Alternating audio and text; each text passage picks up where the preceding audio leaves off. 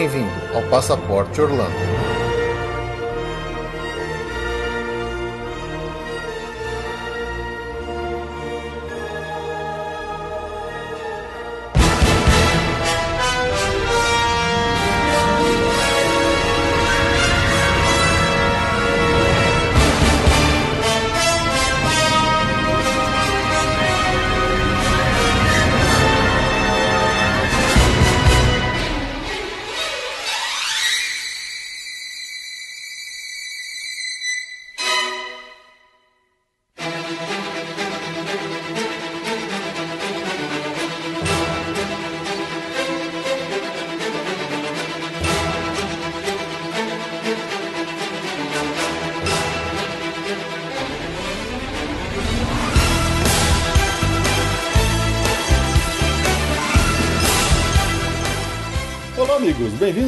Episódio do Passaporte Orlando. Eu sou o Felipe e infelizmente estamos aqui de novo sem a Ju, que ela não pôde participar dessa gravação desse episódio, mas eu trouxe aqui comigo nosso amigo, companheiro já de casa, Carlos Augusto Monteiro, lá do Paradisney Além. Bem-vindo de volta, Carlos. Oi, pessoal, tudo bom? Valeu, Felipe. Oi, Ju, pena que você não tá aqui, mas, pô, obrigado, Felipe, aí por ter chamado. É sempre um prazer e uma honra estar aqui no Passaporte Orlando. É, legal, isso aí. Afinal de contas, se vocês fossem ficar ouvindo só a minha voz aqui, vocês iam ficar de saco cheio de me ouvir, então tinha que pelo menos trazer alguém para dividir aqui comigo esse episódio, né, Carlos? Só voz de homem chato hoje. Pois é. Então, se por acaso vocês ficarem com saudade da Ju depois desse episódio, deixa um comentário aqui na postagem desse episódio dizendo volta Ju, hashtag volta Ju lá no Twitter, vamos fazer bombar isso aí. Vem pra rua chamar a Ju. Vem pra rua, é, vamos lá. Falam o quanto você sinta a falta dela. Eu, eu costumo falar que a Ju é o Azagal do, do Passaporte Orlando, sabe? Então vamos lá para os nossos recadinhos. A gente já volta com muitas notícias, muita agenda, muita coisa para vocês. A gente tem bastante informação. Que sabe como é que é, né? Tá batendo uma ventania, tá ventando aí, Carlos? Aqui tá ventando pra caramba. Cara, hoje até liguei o ventilador hoje, que tá calor aqui no Rio, mas vento normal não tá rolando, não. É, aqui tá ventando muito. Esses furacão que estão passando pela Flórida tá ferrando com a gente, viu? Chegou até aí, né? Pois é.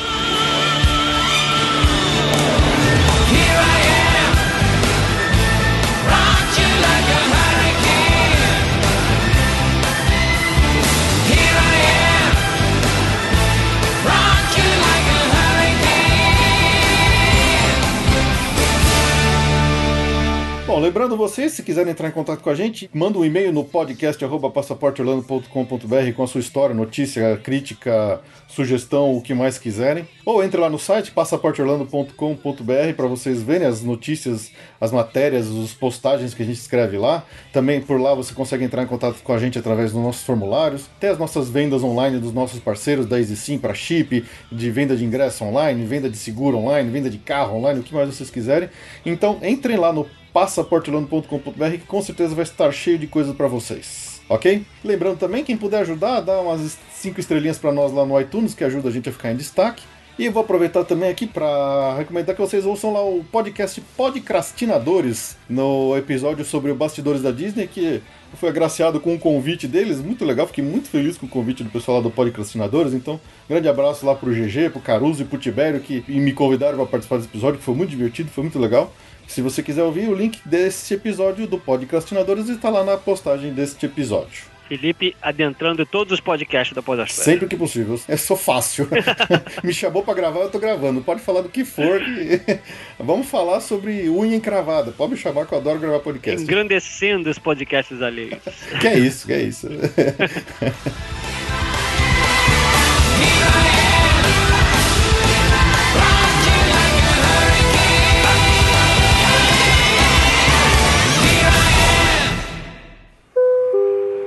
Senhores passageiros, para o momento. Boa viagem.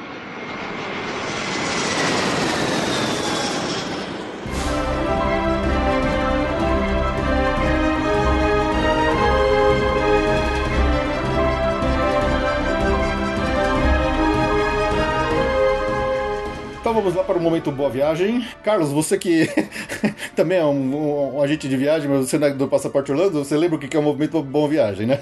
Com certeza, com certeza. Seus queridos clientes indo viajar. Exatamente. Então, primeiro aqui que eu queria deixar um boa, um boa viagem póstumo, porque ele fechou a viagem dele com a gente depois do último episódio, mas ele já foi viajar, porque foi tudo em cima. Então, eu queria deixar um grande abraço pro Wendel Mota, pra Renata Leal, a Fábia Leal e a Elizabeth Porto, que foram lá por Orlando, né? Enfrentaram esse momento meio ventaneoso e perigoso lá, né? Das furacões na Flórida. Mas estão lá, espero que tenham dado tudo bem, espero que tenham voltado bem. Então, espero que tenham viajado bem, né? Afinal de contas, não é boa, boa viagem pra quem vai, é pra quem volta, né?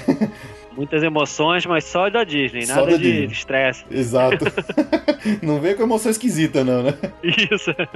Queria deixar também um abraço aqui pro Rodrigo Motoc e Ana Luísa Araújo, que também compraram ingressos dele com a gente. Então, boa viagem, Rodrigo e Ana Luísa, que estarão indo para Orlando muito em breve. Também tem o Alberto Meiga e a Juliana Merenda, que também estão indo para Orlando muito em breve, também compraram o serviço deles com a gente. Então, um grande abraço, uma boa viagem, que aproveitem. Outro pessoal que está indo também muito em breve, eh, não só para Orlando, mas também para Nova York, que é a Thaís Del Papa e o Fábio Hurtado, compraram também todo o serviço com a gente. A Thaís Del Papa já participou através de áudio enviado, já mandou e-mail. E muito, muito em breve, quem sabe, a gente vai estar convidando os dois aqui, porque o Fábio Hurtado é lá do site eh, Nerd Break, então a gente Nerd deve. Break, é. Exato, a gente deve fazer uma parceria logo em logo para eles virem aqui fazer um, um episódio com a gente. Muito bom. Tá aí sempre nas paradas dos eventos aí, nerd Sempre, também. E essa dobradinha em Nova York e Orlando é muito boa. É muito boa, é bem cada vez mais comum, né?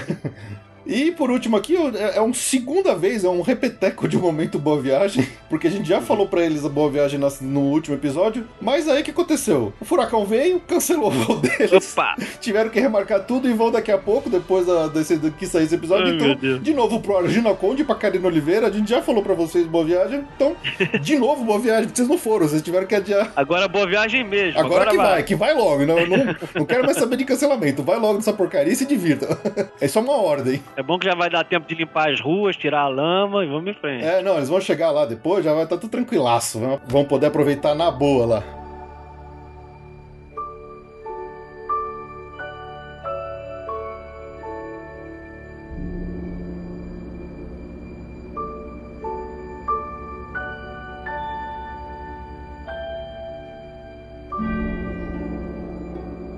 Então vamos lá para a leitura dos e-mails que nós recebemos. Começar aqui com o primeiro e-mail da Tatiana Favila. Ela escreve o seguinte: Oi, gente. Resolvi escrever esse e-mail para dizer o quanto estou viciado nos episódios do podcast de vocês. As dicas são incríveis e as histórias são muito boas.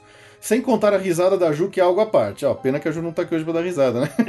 Vou pedir uma indenização de vocês, porque agora quero desesperadamente provar o funnel cake que a Ju tanto fala. Tem um perfil no Insta chamado Remember the Magic Disney, pois infelizmente não tenho grana pra ir pra lá como eu gostaria, então posto tudo que acho legal pra matar a saudade. Fui duas vezes, a primeira vez em 98, quando fiz 15 anos, e foi incrível. Fui de excursão, aquele grupo de 50 adolescentes juntos, vixe que loucura. E já achei incrível, realização de um sonho. Aí quando fiz 30, no- fui novamente. Foi totalmente diferente, muita coisa tinha mudado, e como fui só eu e minha irmã, e em maio curtimos muito mais. Estou esperando ansiosamente a próxima oportunidade e tenho certeza que irei aproveitar muito mais com todas as dicas de vocês. Um beijão e, poxa, diminui o intervalo entre episódio e outro. Poxa, hahaha. Tatiana Favila.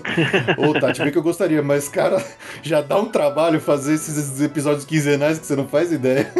É sempre um clamor, né? Esse de diminuir. Pois é, eu gostaria muito, viu? Se eu, se, se eu, se eu tivesse, digamos, uma, uma poupança bem abastada de uma Mega Sena, por exemplo, que eu só pu- pudesse fazer só isso da vida, eu juro que eu faria. Mas infelizmente a gente tem que trabalhar e tem que ganhar a vida, né? Mas faz que nem a Tatiana, vai sonhando enquanto isso, vai sonhando. Vai zoando, vai zoando. Mas é, é muito legal, né, Tati? Quando você foi com 15 anos, depois voltou com 30, né? Eu aposto que É. foram experiências muito diferentes. Eu sempre falo que é muito Bem legal quando a é. gente vai pra lá com idades diferentes, com cabeças diferentes, como muda a nossa experiência lá. É. E, e são todas muito boas, né? É, e como a gente aproveita mais quando adulto, né? Eu não sei se mais, mas é diferente, né, É. cara? É diferente. é. Mas legal, Tatiana. Muito obrigado pelo seu e-mail. O e-mail do Fausto Zanutin Romualdo.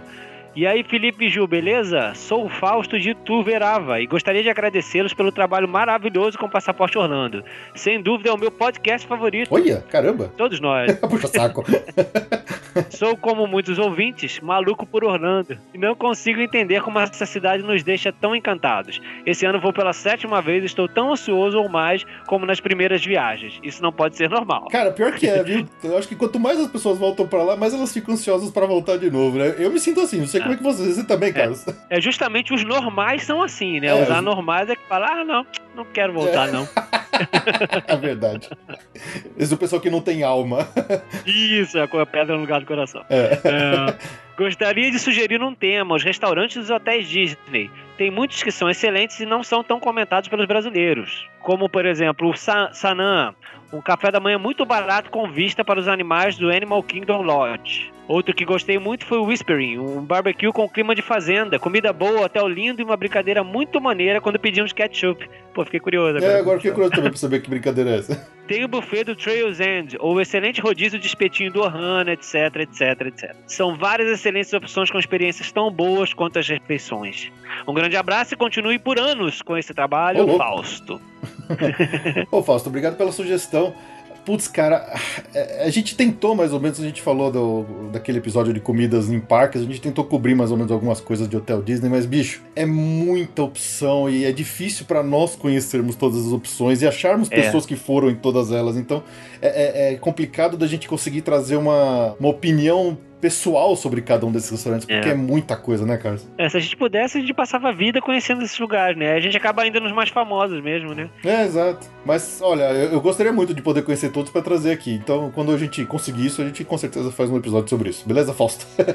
Ou então vocês, to- todos vocês que, que já foram, que conhecem, mandem e-mail com as suas opiniões, mandem, a gente vai lendo aqui, a gente vai passando. Por isso que eu gosto de ler esses e-mails. Porque quando o pessoal, por exemplo, essas dicas que você deu aqui do Saná, do Whispering, É. é, que, que tem essa história do, do, do ketchup, agora eu quero saber, manda pra gente o que que é essa história do ketchup, que eu fiquei É, curioso. ser. O Ohana até, o Ohana até eu já tinha ouvido falar, esses outros dois não conhecia, não. Pois é, então, é, quando vocês mandam pra gente essas experiências aqui, eu adoro compartilhar, porque assim todo mundo que ouve a gente também fica sabendo de mais opiniões, beleza? Próximo e-mail aqui da Cláudia Cianciuli. Olá, Felipe. Conforme prometido, segue nosso feedback sobre a viagem, com algumas dicas que você pode usar no podcast. Opa, olá, vamos lá, vamos usar as dicas. Voos da Delta. Fomos bem atendidos nos voos. No entanto, na volta tivemos uma ocorrência com um carrinho do Victor, que é o filho dela. Entortaram as duas rodas, que são como aros de bicicleta. Putz. O ocorrido foi no trecho entre Atlanta e Guarulhos. Desembarcando, fizemos a ocorrência já no balcão e entraram em contato e vão nos reembolsar em reais no valor do carrinho aqui, pois compramos na Amazon em dólares e é bem mais barato que importar. Ó, tá vendo? Se você tiver uma bagagem danificada com a, com, com a Delta, tem que reclamar, tá vendo? Aí quem sabe você pega de volta a sua. né? Ah, é. Estadia no All Star Movies. Já tinha lido que o quarto não era muito grande e era simples, mas como foi nossa primeira vez na Disney, acho que eu esperava um pouco mais do atendimento deles. Estávamos com mil malas e cansados. Eles fizeram a gentileza de liberar o quarto cedo, assim que chegamos, mas não nos enviaram nenhum porteiro para nos ajudar com as malas até o quarto. Nos colocaram perto do saguão principal e nossas Magic Bands que eu já havia customizado meses antes no site do My Disney Experience com cores estavam cinzas. Valeu mesmo a pena pelas Extra Magic Hours e pelo Disney Dining Plan, mas não pelo atendimento mágico. Pois é, o All Star Movies, acho que todos o, o All Star né, da Disney, apesar deles serem Disney, eles em termos de categoria hoteleira, eles são meio uma É. qualidade meio baixa, né, cara? Você que já esteve Eles dão uma escorregada de vez em quando mesmo, dão. É diferente É. de você falar de um hotel moderado pra cima, que ele já, deu um, já tem um atendimento um pouco melhor. Mas o hotel, hotel econômico da Disney, apesar dele ser mais caro que o hotel econômico fora da Disney, apesar de ser um hotel Disney, ele ainda é um hotel- um hotel econômico. Ele tem, digamos, um atendimento, uma qualidade um pouco abaixo de outros hotéis, né? Então, é, é, às vezes o, pessoal tem um pouco dessa quebra quando vai no- nos All-Star, né? Ah, aí depois mudamos para uma estadia no Rosen Inn. Como havíamos acabado de sair do Hotel Disney, a comparação foi inevitável. E o chuveiro foi melhor, colchão melhor, limpeza igual e micro-ondas no quarto. Fora que nos colocaram no último andar. Acho que ficaria bem melhor na opção no térreo primeiro. Eu recomendo ficar novamente nos demais da rede para conhecer. É engraçado, eu não sei se eu acharia o atendimento Rosen melhor do que o All Star também, acho que não- pra mim não foi tanto assim. É, às vezes, como no caso deles, eles estavam com o filho delas, né? O Victor, ele, É, ele tem uhum. necessidades especiais, né? Apesar de ser uma criança pequena, Ah, ele tinha claro, necessidades especiais. Então, eles precisavam realmente de um atendimento um pouco diferenciado. Eles devem É. ter tido isso melhor no Rosen Inn do que tiveram no, no All Star Movies, né? Sim, é porque eles têm condição de dar uma atenção maior, né? Se pra casos específicos, né? Talvez, crianças. Pois é. No parque, é, nos parques Disney, o esquema que usamos do carrinho do Victor ser considerado um acesso de wheelchair, né, de cadeira de rodas, se manteve. Algumas atrações eles não colocavam no, no, acesso do Fast Pass, outra no acesso de cadeiras de roda, outras mais concorridas nos davam Fast Pass para um adulto retornar após. Na Universal, dessa vez, demoramos mais de uma hora para conseguir o acesso de wheelchair para o Victor. E no voucher estava bem escrito que não tínhamos direito ao Express. Mas dependendo de quem nos atendia na porta do brinquedo, pegávamos o acesso de cadeirante ou do Express. Só uns mais chatinhos pediam para pegarmos a fila normal e depois encontrávamos no Child Swap. No entanto, eles são mais perdidos na hora de fazer o procedimento. Ainda tem muita dúvida sobre esse tipo de acesso. É, para variar, os cast members da Disney sendo mais prestativos do que os do Universal, né?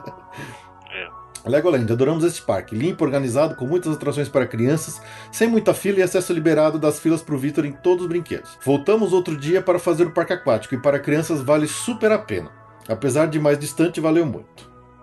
Só para constar, temos o cartão de PNE, portador de necessidades especiais do Vitor, para estacionar o carro em vagas especiais aqui no Brasil. E foi totalmente aceito lá. Os parques mostrávamos na guarita de pagamento e já mandavam pegarmos a fila especial, o que nos ajudou para sempre pararmos muito perto das entradas, tanto Universal Disney e Legoland. Abraços, Cláudia e Christian. Pô, Cláudia e Christian, muito obrigado pelo retorno de vocês, né? Pela experiência de vocês. É sempre legal quando alguém tem uma, uma, uma experiência diferente para passar, que a gente pode compartilhar com todo mundo, que de repente possa ter as mesmas dúvidas, as mesmas necessidades, né? Então foi interessante e, e muito obrigado desde de já pelo seu e-mail e pelo seu retorno. Agora vamos ler alguns comentários do iTunes. Primeiro aqui, a Rita Siloto escreveu assim: Muito legal, adoro esse podcast. Conseguimos nos informar e saber tudo e até mais do que precisamos para ir a Orlando. Acredito que a viagem começa muito antes de pegar o avião e o passaporte Orlando tem feito parte desta nossa jornada, nos dando prazer e cada vez mais vontade de ir. Além disso, me ajuda demais a enfrentar o trânsito chato de São Paulo. Super indico, nota mil. Ah, legal, Rita, muito obrigado. É, o Alan Rodrigo do Rio tem assunto melhor? Na minha opinião, o passaporte Orlando é uma maneira barata e instantânea de viajar. Toda vez que ouço, volto a me sentir Orlando. Certamente um dos melhores lugares do mundo para se estar. Muito bom, é isso aí. isso aí. Gustavo Lau. Grande descoberta, indo para a Disney em agosto pela nona vez. Descobri vocês por acaso. Que delícia, vocês são demais, muito divertido. Mesmo indo pela nona vez, é gostoso escutar e ver que temos muito a descobrir. Vocês parecem amigos de infância. Só uma coisa, o Pop Century é 100 mil vezes melhor que o All Star. Olha só. Grande abraço e beijos, Gustavo Lenchenschlacher. Ixi. É, Gustavo Lau. É, mais fácil. Mais fácil. Vamos lá. A Nara H. Super útil. Divertido e útil para quem pretende ir a Orlando. Recomendo. Mesmo para quem não é marinheiro de primeira viagem, ajuda bastante. Para quem nunca foi, melhor ainda. Oh, excelente, Nara. Muito obrigado. Próximo aqui é o Andrei Baxter. Amo. Além de informativo, P e Ju são uns fofos. Podcast indispensável para quem está planejando sua viagem para a Disney. Muito obrigado, Andrei. E também o 1080, excelente. a melhor maneira de viajar para Orlando estando em qualquer lugar. Assuntos atualizados e apresentados de uma forma muito divertida. Parabéns pelo podcast e continue com esse excelente trabalho. Ixi, agora vem um, o cara que deu uma estrelinha só pra gente aqui, hein, Carlos? O que será que a gente fez que desagradou o cara, hein? Puxou a orelha de vocês, Pois é, deu uma baita puxada de orelha aqui. Aí. O Wilson 1950 ele escreveu: Uma vergonha. O episódio abandonado tem informações interessantes. Uma pena os apresentadores não darem os créditos para quem fez a pesquisa realmente. Basta assistir ao vídeo da Sunbright Films no YouTube para ver que até as piadas o casal copiou. Como diria Boris Casoy, isso é uma vergonha, não recomendo. Porra, Wilson, você não gostou mesmo do, do, do, do episódio, hein, cara? Que, sacanagem. Bom, episódio tão querido. Pois é, então agora eu vou, eu vou exercer aqui o meu direito de resposta para o Wilson. Primeiro, se você voltar lá e ouvir o episódio a partir dos 3 minutos e 5 segundos, eu falo que a gente se baseou nos Sunbright Films, dou a referência, falo que eles fizeram a pesquisa, elogio a pesquisa que eles fizeram, falo que eu vou chupinhar o que os caras fizeram, porque afinal de contas não tem nada melhor do que o que eles fizeram na rede, eu não vou conseguir melhorar o que eles já fizeram.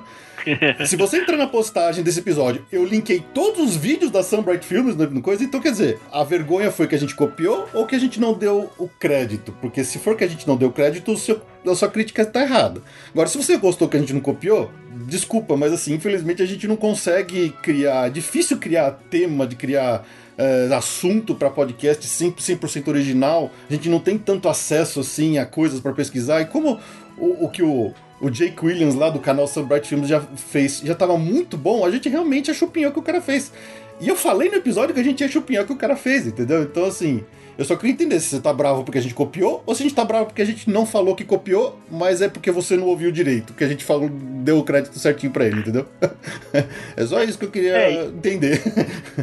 É, e mesmo que não tivesse claro, é, vocês de qualquer modo estão levando a informação para os ouvintes do Passaporte Holando, dando o devido crédito, né? Então, assim, de qualquer modo tem gente que não entende inglês, né, e tal. Então, vocês simplesmente mostraram tudo que tinha. Foi justamente o que a gente fez, o que eu falei no episódio. Como o canal dele é todo inglês, sem legenda, falou, "Ah, a gente fez um apanhado de tudo que o cara já montou, é legal, dá pra juntar no episódio e vamos usar o que o cara fez. Mas, fazer o quê? Acho que o cara não deve ter ouvido os recadinhos pra quando eu dei o crédito devido a eles, né? Mas tudo bem. Segue o jogo, a gente não pode agradar todo mundo, não é verdade? Isso aí.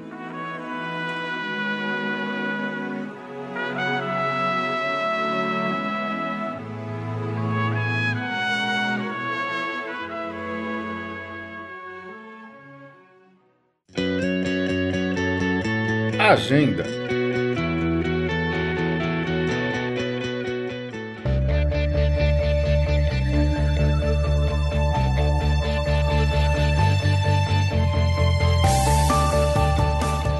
Vamos lá para nossa agenda então. Tem bastante evento nessa agenda, porque tá misturando coisas de Halloween já com eventos de final de ano que chegam muito em breve aos parques. Então começar com o Epcot Food and Wine Festival, que acontece do dia 31 de agosto até dia 13 de novembro, lá no Epcot. Lembrando que é incluso no ingresso. É que você vai lá e vai passear lá pelo World Showcase, onde vai estar cheio de barraquinha de comida de diversos países. Você vai poder aproveitar comidinhas e bebidinhas específicas desses países, além de ter também alguns shows musicais é, lá que acontecem no palco central lá que fica acho que no país da, dos Estados Unidos, né? É, Estados Unidos. Tem várias bandas interessantes, então se você quiser saber quais são as bandas e as datas que cada uma irá se apresentar, é só entrar na postagem desse episódio que vai ter lá para vocês toda a agenda completinha. Não faça igual o Felipe que no terceiro pavilhão já estava bêbado, não foi? Ah, eu, eu- é normal, é normal.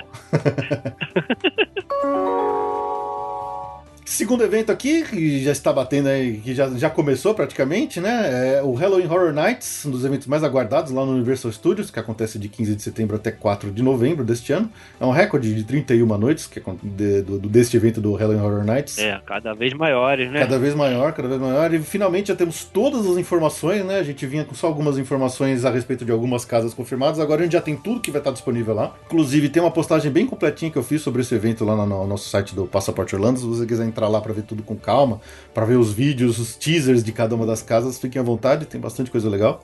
Então, as casas confirmadas que terão no Halloween Horror Nights de 2017 são American Horror Story, que tá voltando, do- já teve uma primeira vez ano passado. Uma nova, uma novidade que chama que é o Iluminado, né? O The Shining. Essa que eu acho que eu tava, tá- estaria mais ansioso pra conhecer se eu tivesse Sim. lá. Tem a casa do Ash vs Evil Dead. Bom, Tem uma casa que chama é, só The Game of Jigsaw, né? Que é do jogo do filme Jogos Mortais. vai estrear agora esse filme novo agora. É, eles vão fazer mais um filme da série Jogos Mortais, né? Que meio que já deu no saco, né? Mas eu queria saber como é que seria uma casa de Jogos Mortais. Tem uma nova que chama The Horrors of Blumhouse, que eles fizeram um grande apanhado, né, do Blumhouse, que acho que é um produtor de vários filmes de terror recentes, É. como o Sinister, Insidious, The Purge, entre outras coisas, que eles fizeram uma casa que é um apanhadão de todos esses, esses filmes lá. Parece que tá bem legal também. Além disso, tem as casas que são os conceitos originais, né? Não são baseadas exatamente em, em propriedades intelectuais. Tem a Dead Waters, que é uma casa de tem a ver com voodoo, no pântano, umas coisas assim, então deve ser bem interessante. Outra que chama The Fallen, onde você vai participar de uma briga, da briga eterna entre ah, a, a luz e a escuridão, né? Vai saber que, que diabos vai acontecer lá no meio. Deve ter anjo e demônio, né? Pois é, vamos imaginar. Tem outra que chama Scarecrow The Ripping. Ah, obviamente vai ter a ver com espantalhos e fazendas e lugares meio eh, esquisitos lá no, no meio oeste americano, né? Que sempre tem aquelas fazendas meio Isso, é. assustadoras. E a outra que chama The Hive, onde, te- onde você vai ter uma casa cheia de vampiros sedentos de sangue atrás de você. Então, essas são Eita. as casas, os, os mazes que vão ter lá no Universal Studios de Orlando. Além disso, tem as Scare Zones, né, que ficam espalhadas pelas ruas do parque, que não são exatamente casas, então você vai andando por lá e você vai encontrando os, os, os monstrengos assustadores tentando Nossa. te pregar uma peça, que são vários temas. Então tem um tema de invasion, que são alienígenas que estão fazendo experimentos nos humanos. Tem, pra variar, The Purge, que eles têm usado sempre The The, Purge. Purge. nos últimos anos. Festival of the Deadliest. Então o que não falta é Horror. horror e sermos assu- assustados e horrorizados no Halloween Horror Nights. Adoro. Muito bom. Lembrando que é um ingresso à parte que tem que ser comprado, né, para participar dessa festa. Aí no Busch Gardens vai ter mais de uma vez a edição do Hollow Scream, né? Que vai ser de quinta a domingo às noites, de 22 de setembro a 29 de outubro. E as novidades dessa vez vai ter Undead Arena, né? Um jogo com zumbis no mundo pós-apocalíptico. Também o Demented Dimensions, uma mansão assombrada com portais para outras dimensões. E aí também outras áreas chamadas The Black Spots, com um pirata doidão lá que tá marcado pra morrer, que não deve ser o Jack Sparrow. não deve ser o Jack Sparrow. Zombie Containment Unit 15, que é mais zumbi, né? Zumbi nunca é demais. Zumbi nunca é E demais. Death War Bale, né? Pra variar, mas é, é igual o outro, é, tem a ver com voodoo e, e pântanos. Isso. E porque o Busch Gardens não tem as, as marcas, né? Os, os- os filmes famosos, né? Eles fazem tudo genérico, né? Uhum. Mas diz que é bem assustador também, né? E aí tem também o Unearthed, que é um parque que está em manutenção, aí uma escavação encontra uma coisa, uma casa antiga lá, com certeza mal assombrada. Motel Hell, um motel deserto, que não é o Bates Motel, mas parece pela descrição. e aí todas as principais atrações do parque vão continuar abertas, né? Você pode continuar brincando, na fila tem zumbi, aqueles monstros dando sustos e tal. E é isso. Busch Gardens também fazendo sua parte. Aí esse, esse precisa comprar ingresso adicional também, né? E não pode usar fantasia. Ah, e a nossa querida e inofensiva Mickey's Not So Scary Halloween Party, de setembro a outubro, em noites selecionadas, sendo de 25 de agosto a 1 de novembro. Sendo que esse, essa foi a vez que começou mais cedo, né? O Mickey's Foi, Not começou Scary super cedo esse. bem cedo, 25 de agosto. E aí é aquela coisa de sempre, né? Muitas coisas inofensivas, mas vários vilões legais pra tirar foto. E tem aquela- aquelas restrições de fantasia que você sempre avisa também, né? Porque toda hora tá mudando, uma hora pode, adulto, outra hora não pode. As regras que valem são as mesmas do ano passado, né? Adulto pode, Ah, mas tá. tem muitas restrições sobre que tipo de fantasia pode usar. Não pode usar roupa arrastando no chão. Eles Pode dar medo nas desencorajam. criancinhas. É, eles desencorajam usar roupas com muitas camadas de tecido, não pode ter nada parecido com arma, assim, como são muitas regras, a gente fez também uma postagem bem extensa falando dos detalhes dessa festa de Halloween, e tá tudo escrito lá, então o link tá na postagem, quem quiser ler com calma, é só entrar lá no, no nosso site, no Passaporte Orlando. Pra não ter susto no sentido de se decepcionar com alguma de, coisa. de ser barrado, né? O susto de ser Isso. barrado na festa. E essa festa do Mickey's Halloween Not So Scary é, precisa de um ingresso à parte também, né? Não esquecendo disso. Ah, sim, é, exatamente. Próximo aqui, na mesma linha do Mickey Not So Scary, que acontece lá no SeaWorld, que é o SeaWorld Halloween Spectacular, que acontece de 30 de setembro até 29 de outubro. É o mesmo esquema, trick or treat, pra você pegar chocolate e tal. Tem na Sesame Street lá tem um showzinho interativo com os personagens. Tem um Spook Dance Party, né, que é pra galera com DJ ficar dançando lá. Café da manhã especial, especial com o Count, uh, Count Von Counts, que acho que é da turma lá da, da Vila Sésamo também. É, se o World não tem lá muito personagem, né? Hoje em dia, os únicos que eles têm, acho que é da Vila Sésamo, então eles aproveitam, porque afinal de contas é uma, É. é uma, uma festa de Halloween bem, bem infantil, essa, assim como da Disney. A diferença é que essa tá inclusa no ingresso, então não tem. não precisa comprar nada mais para participar dela. Beleza. Assim como acontece com a festa de Halloween lá do Legoland, que chama Brick or Treat, que acontece de 14 a 15, de 21 a 22, de 28 a 29 e dia 31 de outubro, né? Acho que são só os finais de semana, pelo jeito. É, bem infantil também, né? Totalmente. Exato, bem infantil, mesmo esquema também. Você encontra os personagens da Lego todos fantasiados de, de Halloween e tudo mais, é infantilzão. Mas é incluso no ingresso, então quem estiver lá nessas datas vai conseguir aproveitar os eventos extra de Halloween. E aí já passamos pro Natal, né? Mickey's Very Merry Christmas Party, né? Que vai ser só em dias noites selecionadas, né? Como acontece sempre, de novembro e dezembro. Então só consultar lá pra ver e também precisa de ingresso separado. E nisso o Felipe e a Ju são experts. Lembrando que é, que é mais ou menos parecido com o do Halloween. Tem eventos especiais, tem fogos especiais, tem paradas especiais, tem muitas coisas assim. Muito em breve a gente vai escrever uma postagem bem completa sobre isso, porque ainda está um pouquinho longe, mas como já está dentro da nossa da nosso período de três meses antes que a gente costuma falar aqui dos eventos, então a gente já começa a falar disso. Assim como o próximo evento, que é o Epcot Candlelight Processional, que acontece lá no Epcot de 24 de novembro a 30 de dezembro, que é aquele evento natalino bem legal, acho que é um dos nossos favoritos lá de Orlando, que acontece no Epcot, onde um- uma celebridade narradora conta a história de Natal, né? Acompanhado de um belo coral que canta músicas natalinas belíssimas, é muito legal, é muito disputado também. É, são lugares são bem contados, apesar de não precisar pagar para estar lá, mas como os lugares são muito disputados, a gente sempre recomenda comprar aquele dinner package que você ganha um um fast pass, digamos, para essa atração, né? Então, alguns das celebridades confirmadas até agora são Matt Bomer, Whoopi Goldberg, Pat Sajak, Warwick Davis, Tracy Adkins, Neil Patrick Harris, Carol Christine Hilaria Pounder, Jassy Velasquez e Chandra Wilson. Ainda tem algumas datas que estão sem confirmação, então muito em breve a gente deve ter todos os narradores e celebridades confirmados para o Candlelight Processional. Neil Patrick Harris, queridinho da Ju, né? Ela não tá aqui, mas lembrando sempre. Lembrando sempre, né? Ela adora falar do, do, do Barney, pra quem gosta de How I Met Your Mother.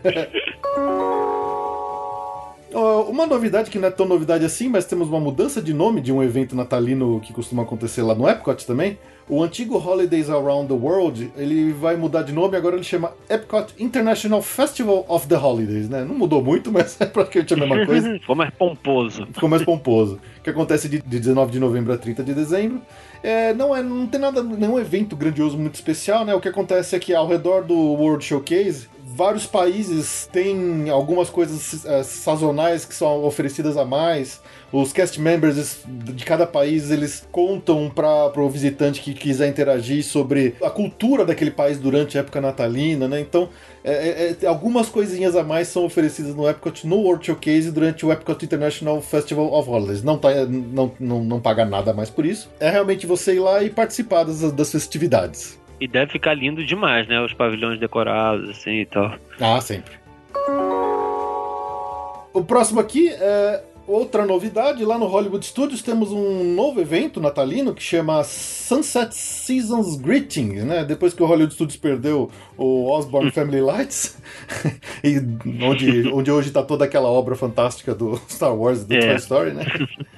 Eles criaram esse novo evento, vai, vai começar esse ano, não sabemos se vai ser um evento que se repetirá nos próximos anos. Que ele acontece de 9 de novembro até 31 de dezembro, lá no Hollywood Studios, obviamente. Ele está incluso no ingresso, quer dizer, não precisa pagar nada mais. Que acontece lá na rua Sunset Boulevard. É a Sunset Boulevard, aquela rua onde a gente vê no fundo o, a Torre do Terror. Normalmente ali tem umas decorações de Natal e tal, só que eles vão fazer mais coisas lá. Eles vão fazer até se bobear um, um show de projeção nos prédios ao redor ali.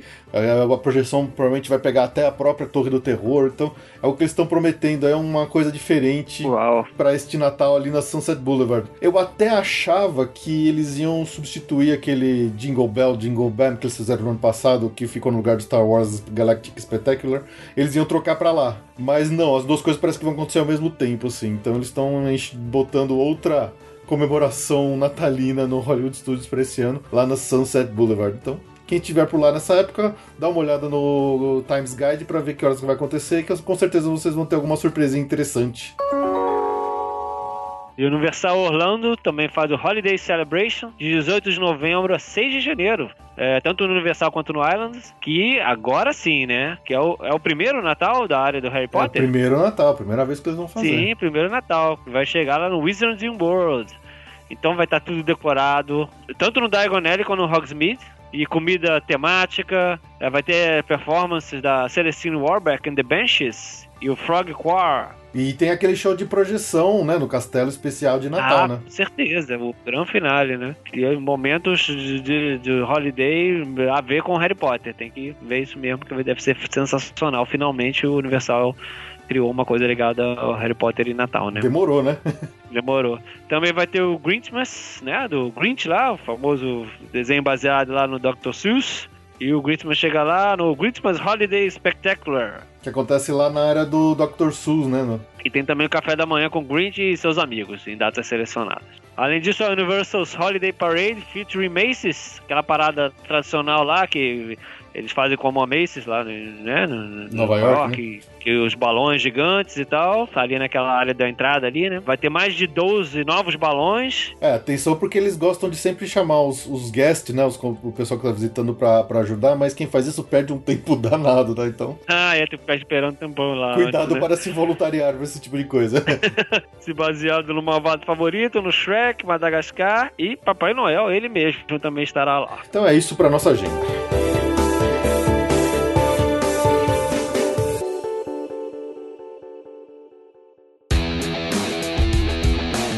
Notícias do mês.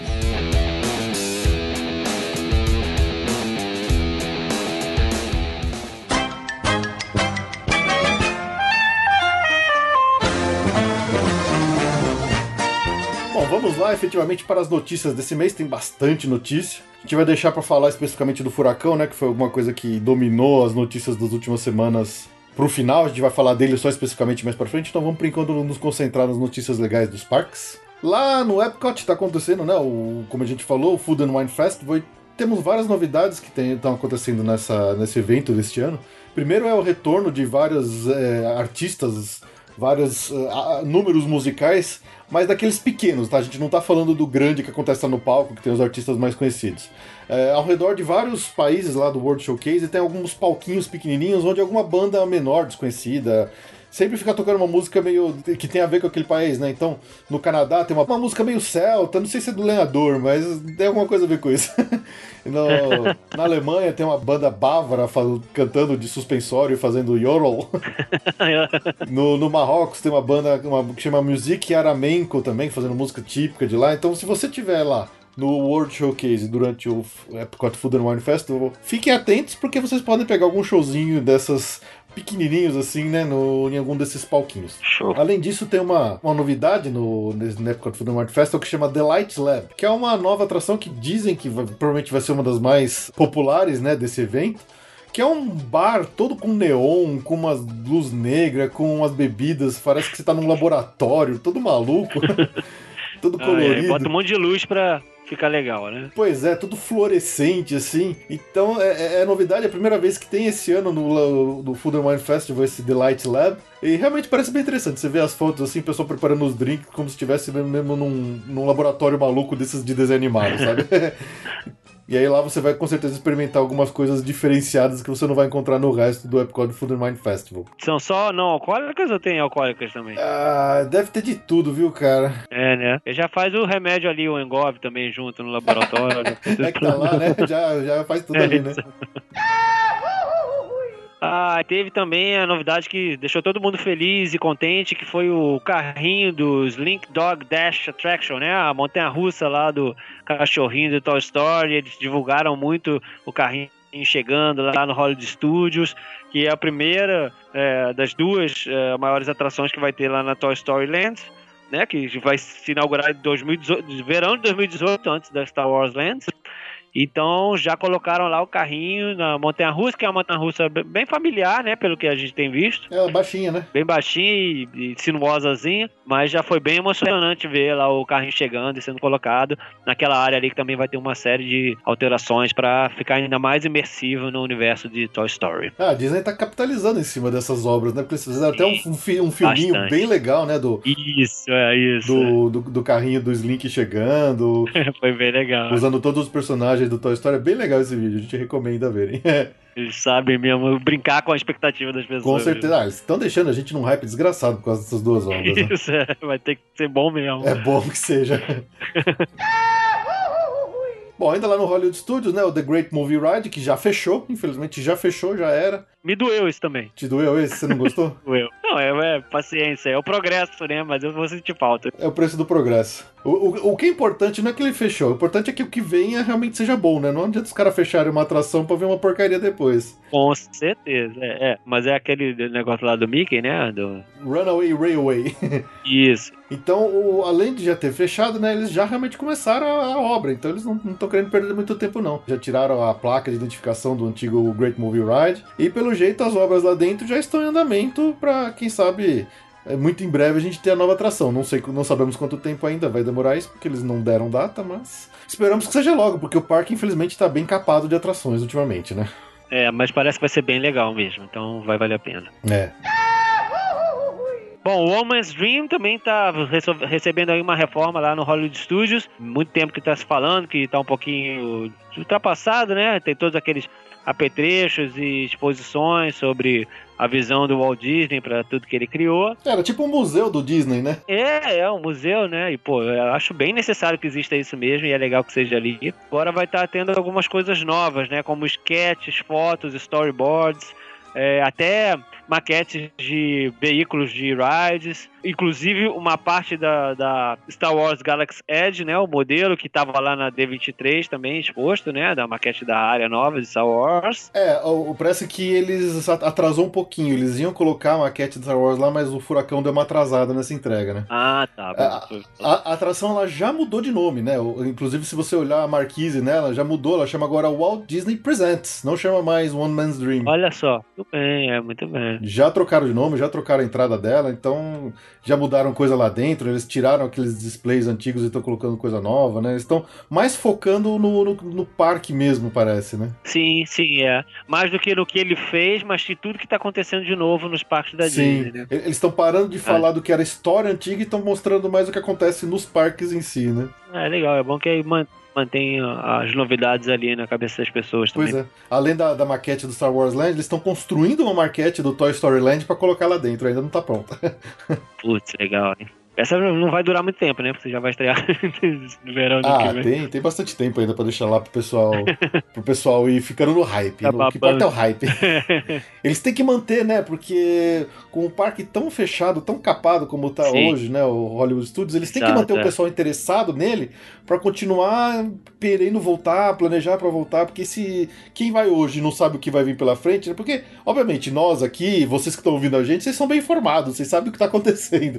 Mas pensa num público um pouco mais normal, que não é tão fanático por Disney, que não sabe o que tá acontecendo, que vai lá meio de, de sopetão, encontra aquele parque todo fechado, todo em obra, o cara vai ficar puto da vida e vai voltar reclamando, é. né? A impressão que eu tenho é que essa nova essa novidade aí do Walt Disney Presents serve para isso, para realmente eu acho que tem muito a ver, né? Porque lembra do, do programa de TV antigo do Walt Disney, quando na época da construção da Disneyland, que chamava Walt Disney Presents? Sim, sim, que ele apresentava com o Mickey, né? É, não, ele, ele usava para mostrar para as pessoas as atrações novas que viriam para Disneyland sim. e tal. Tinha um programa dele chamado Disneyland, que acho que ele, ele usou isso para criar o hype em cima do parque das coisas que viriam. Então talvez eles, eles tenham bolado essa nova, essa, essa reformulação da atração. Mesmo espírito, no né? mesmo espírito, né? A impressão que eu tenho é essa. Exatamente, muito bom. Mas, mas houve mesmo passaporte não, pra não chegar lá no MGM e falar, pô, MGM. tá tudo fechado. Ah, não seja um desavisado. Ouça o passaporte Orlando e se informe, né? Que o parque já mudou muito tempo o nome e que tem coisas novas. Bom, o cara chegar no MGM, procurar o MGM, já, vai, já tá complicado, já, né? Você que falou que tem gente desavisada aí. Tem, sempre tem, né? eu mesmo, quando eu voltei lá em 2009, pela primeira vez lá, eu, eu, eu falei, mas não chama mais MGM? eu fui totalmente desavisado. Olha só como as coisas mudam. Olha aí. E lá no Hollywood Studios, dentro de tudo que está sendo fechado aí, o, o showzinho do Galaxy Far Far Away também vai ser fechado por duas semanas agora em setembro. Entre 13 de setembro e 26 de setembro não vai estar acontecendo, mas volta no dia 27 de setembro. Então, se quiser ver lá aquelas encenações das cenas dos, dos, dos filmes e tal, com os personagens, nesse período, não. É aquele showzinho no palquinho que tem, né, que acontece lá, que a a, a, First Order, né, que faz uma marcha que sai lá do, do Star Wars Launch Bay e chega lá no, nesse palquinho para fazer um showzinho com os personagens e tal. É, infelizmente vai, vai ficar um tempinho fora. Bom, esse ano, durante a Star Wars Celebration, a gente teve pela primeira vez no Hollywood Studios a Star Wars Galactic Nights, que a gente falou para bastante aqui, que era um evento muito parecido nos moldes, moldes com que era o antigo Star Wars Weekends, mas foi só numa noite que aconteceu lá em abril, dia 14 de abril. Mas agora eles anunciaram que eles vão fazer mais uma vez esse ano o Star Wars Galactic Nights, que vai acontecer no dia 16 de dezembro. Justamente um dia depois que estrear o próximo filme, né? Star Wars The Last Jedi, né? Os últimos Jedi. Então isso vai meio que deu na, na aparecer que eles vão fazer esse, um, desse, um evento bianual. Então, duas vezes por ano lá no Hollywood Studios vai ter o Star Wars Galactic Nights. É, lembrando que é uma noite só que acontece, então é um ingresso extra que custa lá na, na casa dos 130 dólares para participar. Onde você vai ter encontro com os personagens de Star Wars, vai ter as celebridades de Star Wars que vão fazer painéis e coisas do tipo. Tem, obviamente, show de fogos especiais. muito mais mercadorias para você comprar, né? afinal de contas, Star Wars sem mercadoria para vender não é Star Wars, né? Nunca é demais, né? Star Wars nunca é demais. Nunca é demais. Além de, obviamente, o parque ficar aberto até mais tarde para aproveitar as, as, atrações. Então, quem ficou interessado e não pôde ir no dia 14 de abril no Star Wars Galactic Nights, pode tentar de novo no dia 16 de dezembro deste ano. E provavelmente ano que vem teremos de novo mais duas datas. Então vai virar um evento bianual. Maravilha. Bom, como notícia pouca do Hollywood Studios não falta, né? é, tivemos um update, né? Várias fotos aéreas sobre a, a, as obras, né? Da, das novas áreas de Star Wars Land e da Toy Story Land. É difícil falar Star Wars Galactic Edge, a gente continua falando Star Wars Land, né? Viu? É, te falei. Pois é. É, então dá pra ver que a obra tá meu, realmente em vento e poupa, assim, os caras estão mandando ver na construção. Tem muita coisa pra fazer ainda, mas já tem coisa, bastante coisa pronta. Acho que o mais interessante dessa obra foi uma foto que eu achei bem legal, onde dá pra ver o detalhe do, do muro que vai cercar a atração, a, a área, né? Que eles fizeram como se fosse uma cerca de madeira daquelas de fundo de quintal de casa americana de filme de subúrbio, sabe? inclusive pintado de madeira, só que é um muro gigante. Eu acho que a impressão que eles querem é que a gente, quando estiver dentro dessa área, ou a gente se sinta como uma criança ou como um brinquedo. Não sei qual tamanho que eles querem fazer que a gente se sinta. Dentro do quintal do Andy. É, então, dá a impressão que é como se a gente estivesse dentro do quintal do Andy mesmo. Eu achei muito legal esse, esse conceito. Eu tava me, me perguntando o que, que eles iam fazer para cercar a área, e eles estão fazendo isso. Eles estão botando uma cerca de madeirinha, assim. Obviamente é uma cerca gigante, né? É um muro bem é. alto pra, não, pra que a gente não veja nada do lado de fora. Mas eu achei bem legal esse, esse conceito deles. E também lá no Hollywood Studios, né, o parque que mais se modifica atualmente, a, a Muppet Fountain, né, aquela fonte chafariz lá dos Muppets, tá voltando para o Hollywood Studios. Tinha saído por causa das obras, né, de construção aí das novas áreas, mas pode ficar tranquilo que ela estará voltando. O trabalho para ela voltar já começou em 30 de agosto, mas lá para o meio de outubro ela vai estar totalmente recolocada lá no lugar. É, lembrando que essa área do, do Muppets eles estão estão transformando ela numa área de, com outro nome, que vai chamar Grand Park, né? Hum. É uma área. Na verdade, uma área que chama Grand Avenue, essa vai ser uma sub-área que chama Grand Park, onde eles estão fazendo tudo com cara de Los Angeles, assim. Então eles estão mudando. Acho que por isso que a fonte saiu e depois vai voltar de novo. ah, legal. Então os Muppets são celebridades de Hollywood mesmo. São, são.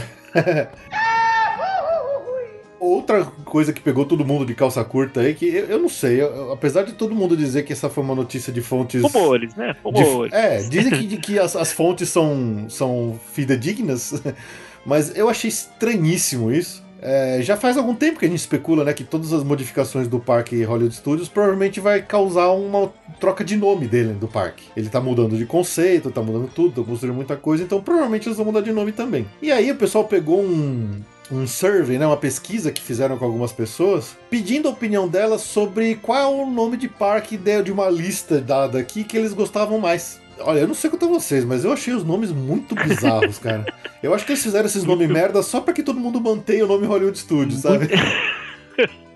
muito escalafobéticos, né? Exagerados. Muito né? estranhos os nomes. Eles, eles pediram para dentro dessa lista aqui que o pessoal elecasse os três melhores. Dentro dessa lista continua o nome Hollywood Studios, ou seja, eles estão pedindo a opinião das pessoas para talvez manter o nome Hollywood Por Studios. Por favor, é, porque com esses concorrentes aí não vai ganhar de lavada, pois né? é, cara. Então, ó, olhem os nomes que eles deram aqui que tava que apareceu nessa lista dessa pesquisa. Disney Hollywood Studios, né? Disney Kaleidoscope Park. De onde eles tiraram isso? Pois é. Disney Storyverse Park, Disney Hyperia Park. Nossa senhora, que é o, é o teatro lá, né? É, o, Hyperia. É, que é o Hyperion, Hyperion. né? Ah. que tá lá no California Adventure, né? Sim. O Disney Beyond Park, ó, esse é do seu site, Nossa. eu tô te copiando, hein, hein Carlos? É, olha aí, olha aí. aí. Mas tem o Buzz lá, né? Agora vai ter Toy Story Land, eles podem. Eles podem crer, né? Disney Cinemagic Park. Eu te confesso que esse me parece o menos bizarro, mas mesmo assim é um nome muito, muito sem graça. Ele não né? é sonoro, né? Ele é estranho. Mesmo é, Cinemagic, é. tudo bem, é um nome até, vai, digamos, fácil de falar, mas eu não, ele, acho que ele não é agradável aos ouvidos. É, é, ele é muito fácil de você confundir com Cinematic, por exemplo, né? Isso, é, pode crer. E, Cinematic World. Cinematic e Cinemagic, eu acho que é, muito, é um nome muito estranho pra, é. Pra ser confundido. Eles não fariam um nome tão ambíguo assim. Uh, tem o Disney Legends Park. Disney Legends, vai ter todos os Disney Legends lá pra você ver. Pois né? é. Disney XL, de, de, XL mesmo. Gente, como, como assim, gente? Tem, o, canal, o canal chama XD, o Disney XD, né? Agora, É, por que, que chamaria Disney Excel Park? Não faz sentido Vai pra ser mim. um parque muito grande, vai ser extra large. É, extra large. e por último, o Disney Cinemagine Esse Park, então. uma mistura de cinema com Imagine. Puta, que maluquice. Nossa, esse, esse barrou todos, eu acho. Se bem que o Storyverse também, Jesus. Eu sempre achei que o, o que seria mais dentro do que já existe hoje no universo de parques da Disney seria o, Hollywood Adventure. Sim, é, faria maior sentido Faria isso. é. sentido, né? Porque já tem o California Adventure, então esse que é É. de cinema seria o Hollywood Adventure, mas. Não troca muito e ao mesmo tempo mantém a, a, a- a coerência né, com outros parques. Exato.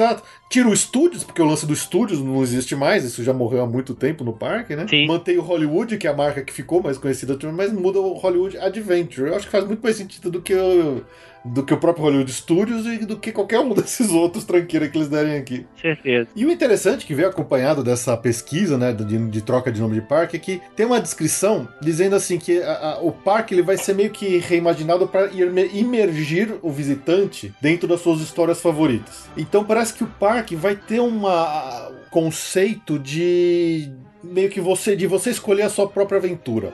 Algo que eles já têm falado que vai acontecer lá na Star Wars Land, no Star Wars Galactic Edge, onde as suas ações dentro do, do atração do- da Millennium Falcon pode refletir no que acontece com você fora dela. Parece que eles vão querer botar mais esse tipo de elemento de interatividade mais forte em outras áreas, seja no próprio Toy Story Land ou nas outras. Então, a impressão é que eles querem transformar o Hollywood Studios num grande parque imersivo, onde a pessoa se sente parte dele, onde a pessoa sente que as suas ações dentro do parque vão fazer alguma diferença para a visita dele. Eu acho uma coisa muito legal, mas eu acho uma maluquice, né? É, sim, o- a proposta é excelente, né? Agora, cuidado pra não querer fazer coisa demais e bagunçar aí o coreto do parque. Pois é, pois é. O que eu acho de- dessa, dessa ideia deles é que, assim, mais uma vez, eh, a Disney, nós fãs de Disney, fãs de parque Disney, temos que ser muito gratos pelo que a Universal fez com Harry Potter, né? Sim, a concorrência, todo mundo, todo mundo que, né? Toda concorrência ajuda os dois a melhorarem, né? Então realmente foi muito. Exatamente. É. Então, o que a Universal fez com Harry Potter, pô, você pode ser o maior fã de Disney do mundo e odiar a Universal, mas você tem que ser grato ao que a Universal fez porque ele empurrou, obrigou a Disney a levantar a bunda da cadeira e fazer algumas coisas. Então, Com certeza. A- As varinhas lá interativas dentro da área do Harry Potter são incríveis e fizeram a Disney a pensar nessas coisas que a gente provavelmente vai ver na, na Star Wars Land, né? A Disney tá sempre sentada em cima de muitos, muitos personagens e filmes que podem render coisas maravilhosas, mas se ninguém ficar precisando deles, eles não vão fazer, né? Vão gastar dinheiro à toa. Então eles realmente começaram a cavar tudo que eles podiam melhorar nos seus parques e que não falta é, é motivo pra Pois isso, é, né? pois é. Você vê que aí o, o, o jogo inverte, né? A Disney falou que vai fazer o, o, o hotel do Star Wars totalmente imersivo, né? Sim, é isso. E aí empurra a Universal, provavelmente vai correr atrás e vai querer fazer alguma coisa também. Então é muito boa essa concorrência entre os dois. Quem sai ganhando somos nós, né? Isso, é. no velho slogan. A gente vai ganhar diversão, a gente vai perder dinheiro porque a gente vai querer pagar pra fazer todas essas coisas. Ai, para. Não, Mas- vai perder vidas, né? E, e qualquer ida é qualquer outro lugar, porque agora já era difícil mudar de ideia de- nas férias de não ir pra lá, agora então ferrou. é verdade. No Animal Kingdom, pra dar uma variada agora, né? Que também é um parque que tá lá com todas as suas novidades também agora. A Disney acabou de anunciar Ultimate Nights of Adventure VIP Tour. E vai ser mais uma opção de tour guiado para quem quer visitar os parques de uma maneira diferente, né? E podendo pagar por isso, né? Dura cerca de 4 horas e você pode aprender mais sobre o funcionamento do parque e sobre os animais que tem. Também é, o próprio VIP Tour também inclui o Fast Pass para curtir algumas das atrações, inclusive as de Pandora, o Navi River e o Flight of Passage. As, as concorridíssimas atrações de Pandora. Corridíssimas, é. Ou seja, esse VIP Tour até que, né, dependendo do preço, até que tá valendo a pena. E também a queridíssima Expedition Everest do Passaporte Orlando, com seu recorde de 15 vezes seguidas. É nóis, é e nóis. o Kilimanjaro Safaris, né, que é aquele safari lá que você vê os bichinhos.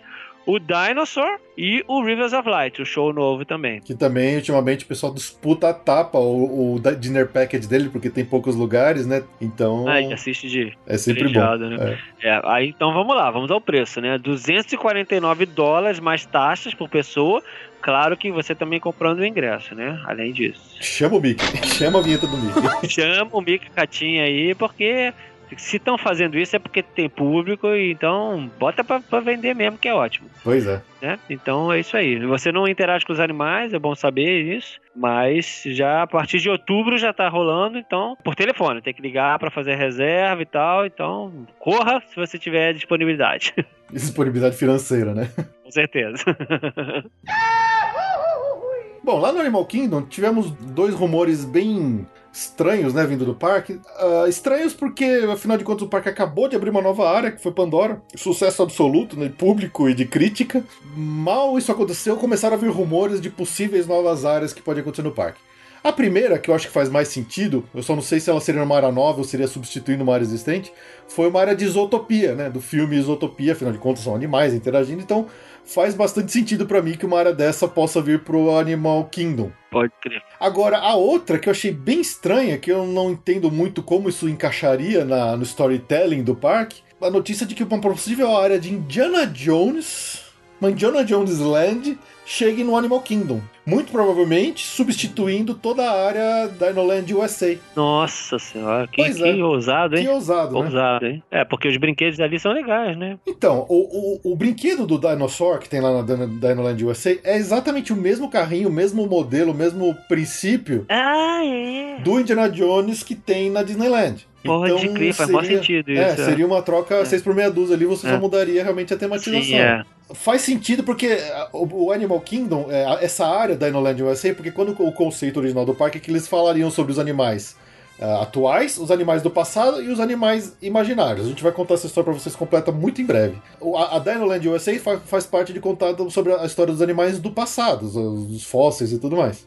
O Indiana Jones é um arqueólogo que pesquisa coisas antigas. Então teria ali uma, uma ligação bem tênue nesse conceito. É, e leva, leva uma marca muito mais forte pra aquela área do que simplesmente dinossauros, né? É, mas é, o Indiana Jones, ele tá ligado com um filme de ação, de arqueologia, mas arqueologia de artefatos, né? Ele pensa, tudo que ele É, buscou nos é, filmes é? são artefatos religiosos.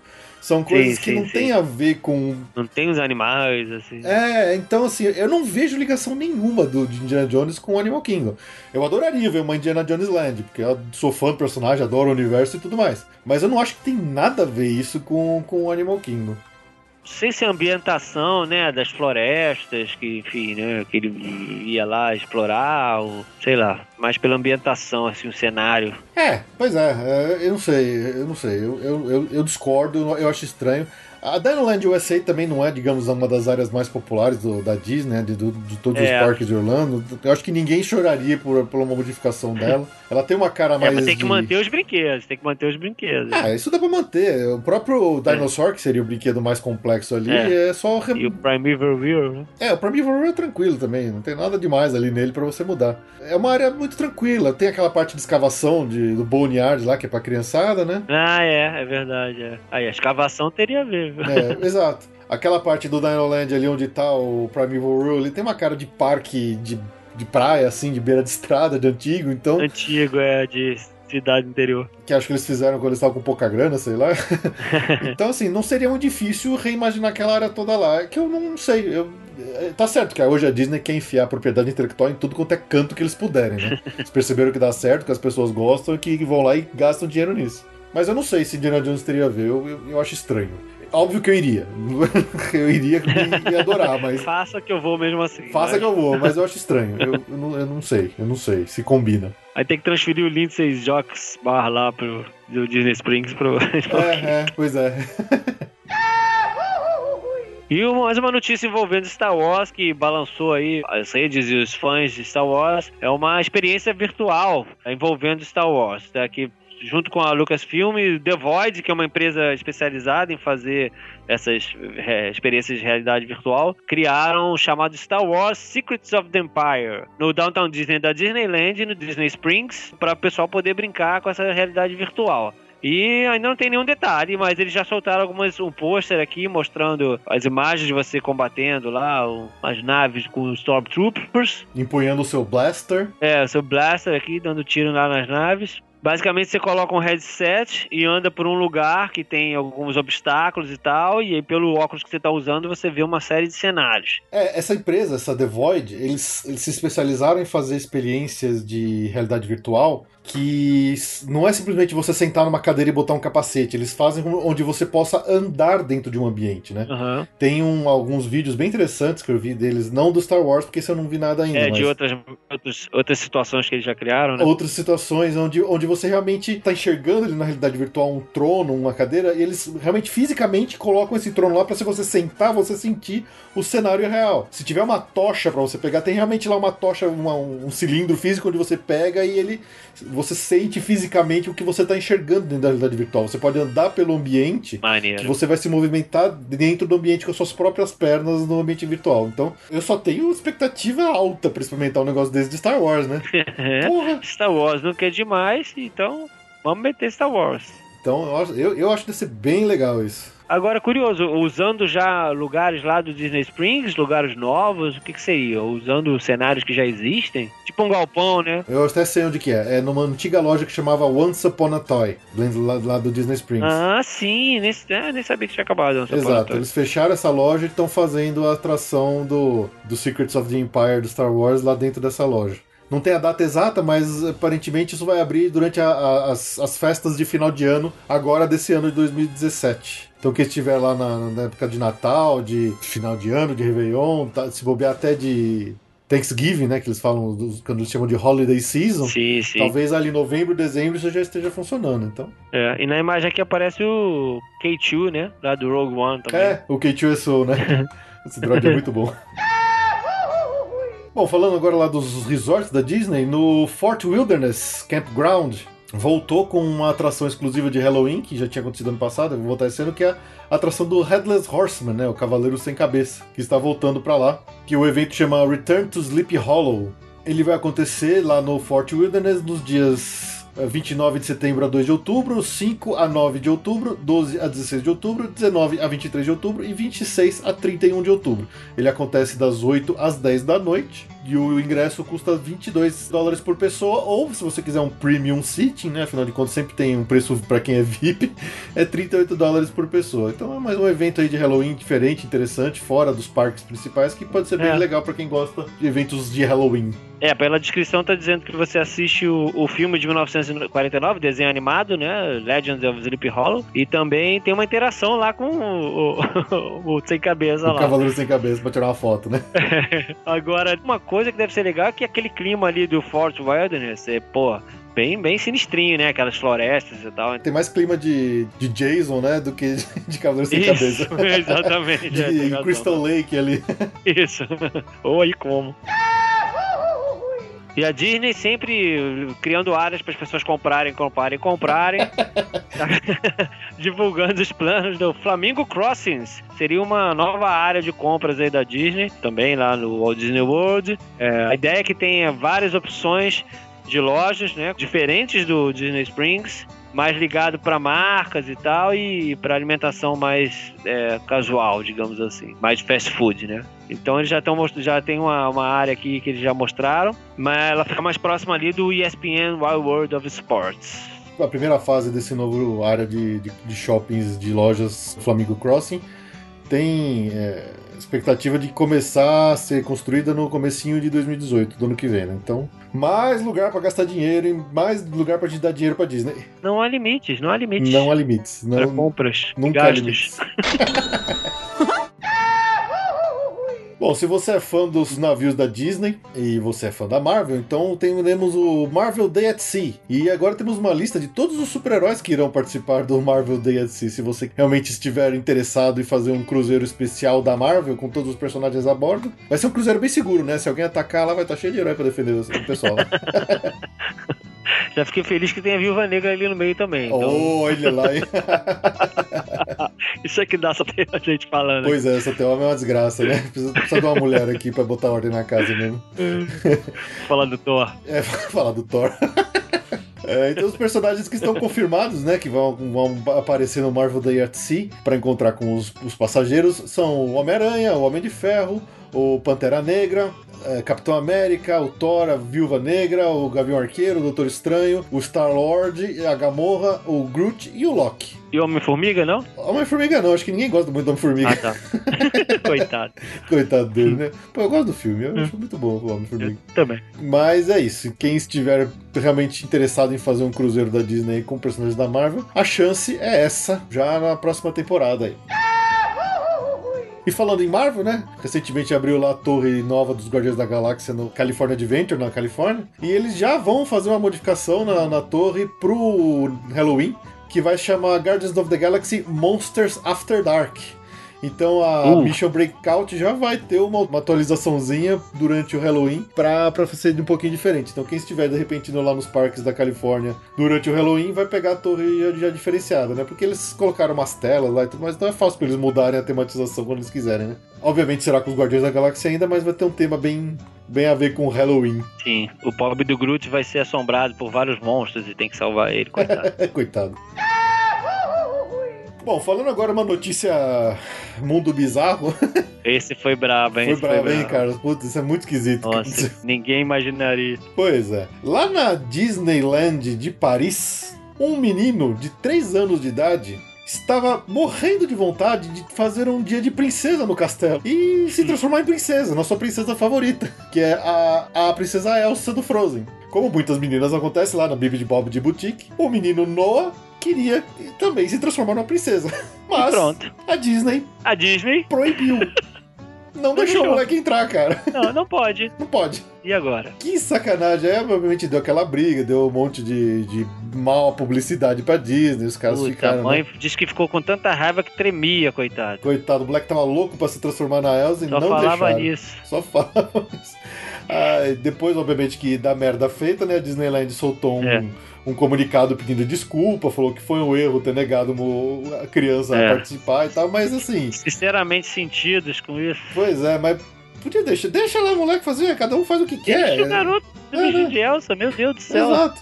As, as meninas não vão lá se vestir de pirata também? Deixa o moleque Exato. se vestir de Não, princesa. não, faz, não faz sentido nenhum uma empresa como a Disney criar um problema desses desnecessário e pra uma coisa que vai contra tudo que ela faz, né? Pois Toda é. a questão de, de, de diversidade. de- Assim, o menino é- é- só tem três anos. Não, não tem.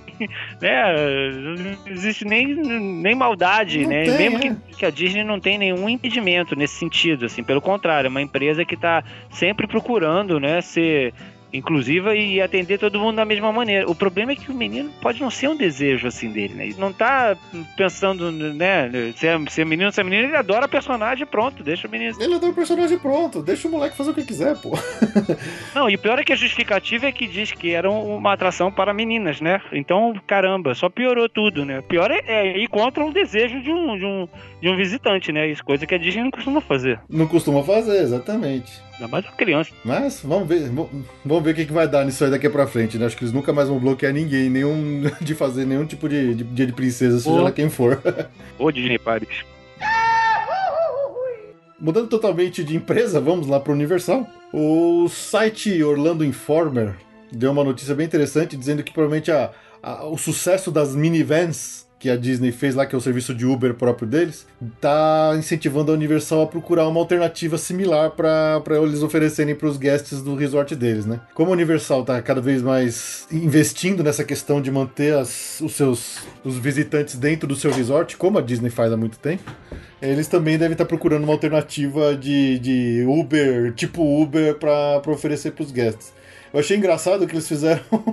Eles fizeram. Não é oficial, né? Isso foram, foi o próprio site que criou. Eles fizeram uma, uma- um carro todo amarelo com um Minion dirigindo, que eles chamaram de Minion Van. Eu achei super legal essa ideia. Excelente, criativo. Se a, se a- se a Universal não usar o Minion Van, eles são muito burros. Putz, Um amarelão, assim. Bom, e como a gente falou, né, o- lá no Islands of Adventure, a atração Dragon Challenge iria fechar, então ela, na verdade ela já fechou. Já fechou, já era. Infelizmente não tem mais agora como quem tá indo pra lá agora e, e mais nenhuma vez na, nessa montanha russa. Agora só nos episódios de Passaporte Orlando. É, pois é, tem que ouvir só o que a gente falou dela no passado, né? Isso, tem que fazer uma nova edição daqui a uns anos. Pois é, pois é. E a gente acabou de falar dela lá no episódio de, de atrações Foi. radicais, né? Poxa, pois é. Já desatualizou aquele episódio, já não vale mais. Tem que fazer de novo. Lembrando que eles anunciaram que eles vão trocar essa, essa atração por uma outra montanha russa mais familiar, segundo a palavra deles. Provavelmente abrindo em 2019. É, isso é o que a Universal está prometendo. Uma coisa interessante, né? A história dessa, dessa montanha russa, que, que é legal de a gente falar. Ela começou, né? Ela, foi, ela abriu em 1999, lá no Islands of Adventure, junto com o parque, né? O parque abriu em 99, com o nome de Dueling Dragons. Sim, Alien Dragons, verdade.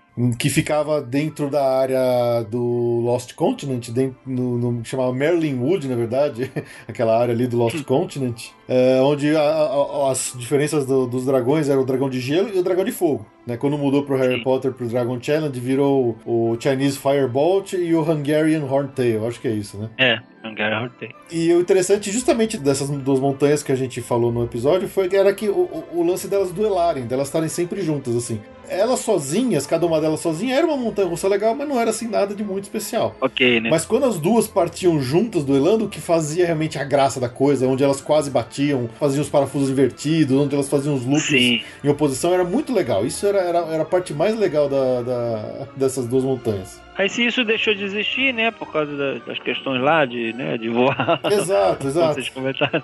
Aí eles começaram a voar coisa de uma montanha, de, de um, de uma, um carrinho no outro, na outra montanha, eles tiveram que tirar o duelo, perdeu toda a graça. Tanto que as filas delas sempre foram muito, muito curtas, quase ninguém ia mais, o pessoal não tinha muito interesse nela. É, você entrava, saía de uma e entrava na outra rapidinho. né? Exato. Apesar da fila ser muito legal, antes ela era muito boa, né? O pessoal era ela que era, ela tinha uma decoração como se estivesse entrando num castelo medieval, cheio de ossos e caveiras e tudo mais. Depois trocou para como se fosse a fila do pessoal do, do Harry Potter mesmo entrando lá no torneio Tribruxo. Muito bonita, uma, fila muito longa, mas muito bonita. Longa para você caminhar, né? É, mas ela é muito bonita. E mas ela não não, não tava mais atraindo a atenção das pessoas. O interessante delas é que a versão vermelha e a versão azul, elas tinham pequenas diferenças. Enquanto a, a de fogo, a vermelha, que era a Chinese Fireball, ela tinha uma, uma queda um pouco mais longa e atingia velocidades eh, maiores, de até 60 milhas por hora. A vermelha tinha uma, uma queda um pouquinho mais baixa, atingindo velocidades um pouco menores de 55 milhas por hora, mas com mais curvas, com mais eh, inversões. Então, elas tinham realmente diferenças. É, é divertido, vai. Mesmo, mesmo elas não fazendo mais essa sincronização, era, era uma montanha russa divertida. Sim, com certeza, com certeza. E um dos muitos motivos que o pessoal diz que provavelmente, além da, da, da queda de, de interesse do público, da, de perder a sincronia e tudo mais, né? O, o fato de. Depois que abriu o Diagon Alley lá no Universal Studios, que ela é uma área tematizada bem fechadinha, onde você tá muito dentro do universo do Harry Potter lá. Sim, é, é, destoava um pouquinho. né? É, quando você pegava o trem e ia pra lá, tinha uma puta de uma montanha russa do seu lado, bem clara, que não tinha nada a ver com o castelo, não sei o quê. É, foi mais uma das coisas a motivar o pessoal a mudar aquilo lá. Provavelmente agora eles vão fazer uma montanha russa fechada, né? Então não, não, não destematiza, não tira a pessoa da imersão da área. Então já era, infelizmente. Agora é aguardar 2019 pra ver o que, que vem no lugar. E aquele o Aventura Hotel lá da Universal Orlando também, que já foi anunciada a construção dele, aquela torre de vidro, né? É. Desto- Destoando de tudo, mas enfim. Mas ele tem essa razão de ser de que vai ser um, um hotel bem tecnológico. Então eles estão prometendo bastante tecnologia nos quartos e inclusive um, um game room com jogos virtuais, né? no- naquela área de arcade, coisa bem modernosa para os visitantes. Eu sempre achei que aquelas áreas de jogo no- nos hotéis era meio esquisito você perder tempo ali, mas quem sabe essa que é um jogo né, mais tecnológico, vale a pena você perder tempo, digamos assim, na- ali dentro do hotel. Enfim, eles vão estar usando lá é, um tablet, né? uh, Nos quartos e o controle da TV, temperatura, tudo. Então, a ideia é que esse hotel de cara bem moderna seja também um hotel de tecnologia bem moderna. É, e entrando na moda da realidade virtual aí, né? Isso, é, lá vem eles. E aí é, tá pegando reserva já para maio de 2018, quando vai abrir. Eu ainda acho estranho o nome e o visual dele. Pra mim não combina as duas coisas. Mas fazer o quê, né? É, mas é que tem gente pra tudo também, né? Às vezes a pessoa quer ir pra ficar num hotel tradicionalzão, assim, né? Fica lá, né? É, pois é, pois é. Uma notícia que pegou todo mundo meio que de surpresa lá no É. Universal, né? Essa foi bem, bem. ape- Apesar de eu entender. É aquilo, a gente entende, mas dói. É, dói. O, é o que eu falo, é- é- o importante é ver o que vem no lugar. Tem que ser uma coisa boa. Isso. Foi que eles vão fechar a atração Terminator 2 3D. Aquele cinema 3D já até bem antigo, né, do parque. Vão fechar agora já em- no dia 8 de outubro. Vai ser a última apresentação do cinema 3D do Exterminador do Futuro lá no Universal Studios para ser aberta uma nova atração com uma nova franquia em 2019. Assim, é uma atração pra mim que já tava meio cansada, principalmente o pré-show, né? É, um pouquinho datado. O pré-show dela já perdeu, já não tem mais nada a ver com o que a gente tem hoje de tecnologias, né? É, não, e, e o, o- o último filme não foi assim, né? Aquela coisa que atraiu o público, né? Então acho que também perdeu um pouco da força do Terminator. Vamos ser bem honestos, depois do 2, não mais nenhum prestou. É, muita maluquice depois. Pra mim, a franquia Terminador do Futuro terminou no 2, que o 2 acho que é um dos melhores filmes de todos os tempos, pra mim. Não, aquele ali é sensacional. É sensacional. Eu, eu tenho, eu tenho um carinho por essa, por essa franquia, mas realmente depois bagunçou demais. Não, depois ficou uma porcaria, nada mais prestou. Então, é, os caras, cada vez que eles tentam remendar, sai pior ainda o remendo do que, né? Apesar de ser uma atração que ela tava com algumas, alguns fatores dela bem cansados, assim, bem ultrapassados já, eu ainda achava uma das mais tecnologicamente interessantes, assim. Tinha principalmente uma parte onde a tela abria e o terminador de o cara vestido de terminador saía de dentro da tela pro, pro, pro, ali pro ambiente real. um tiro dentro do teatro. É! Era, meio- era surpreendente, assim, Puta, né? eu achava muito legal, cara. É que outras coisas ficaram pra trás, mas assim, vamos ver o que, que vem por aí, né? Eu acho que ainda tem, tem muita franquia legal que pode ser feita, que pode ser utilizado pra fazer um cinema 3D bem legal, que eles têm direito, por exemplo, sei lá, o, o Como Treinar Seu Dragão, pra mim, é um filme que tem cara de cinema 3D, sabe? De uma atração, de um simulador, de alguma coisa assim. É, verdade, boa, boa lembrança. Mas vamos ver o que vem pela frente aí. Quem quiser ainda ver o Exterminador do Futuro 3D, tem até dia 8 de outubro pra fazer isso. Depois disso, É triste porque assim, ninguém largaria tudo e iria pra lá só porque Exato. vai acabar essa atração. exato. Mas eles avisam bem em cima da hora, né? De surpresa, assim, pô. Ah, eu acho que foi mais menos em cima da hora do que aqueles que eles fizeram lá no Hollywood Studios.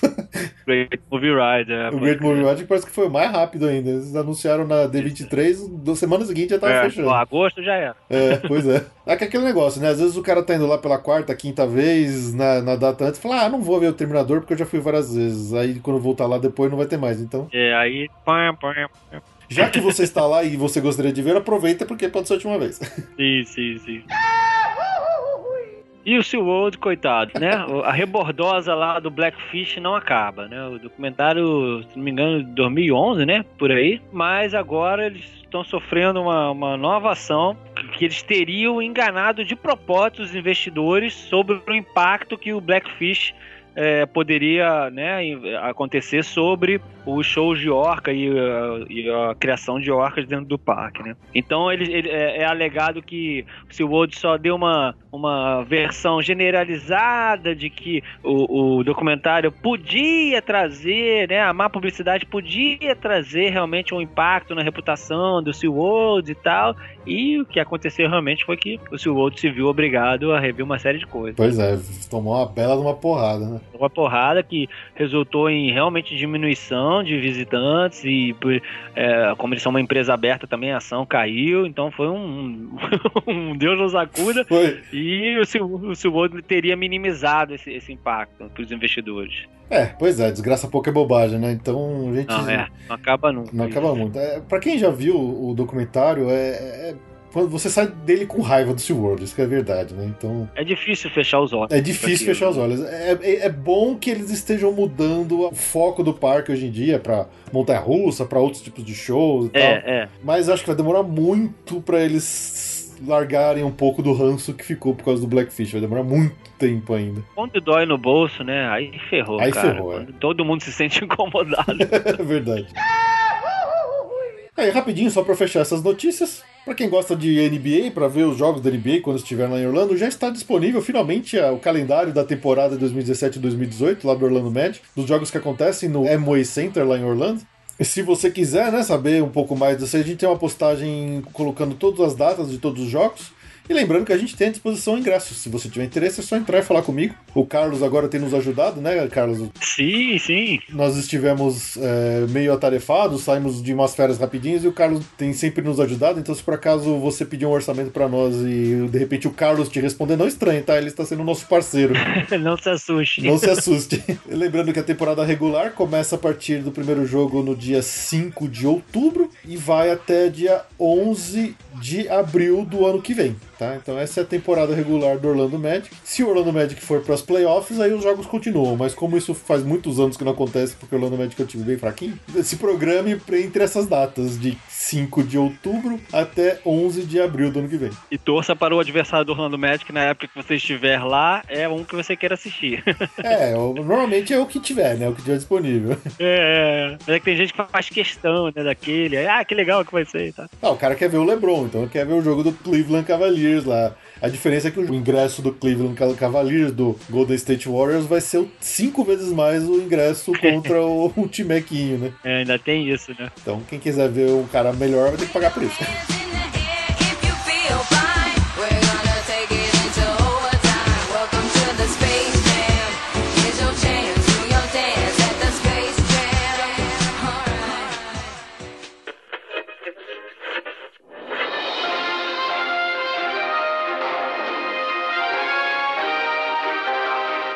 Passaporte comenta.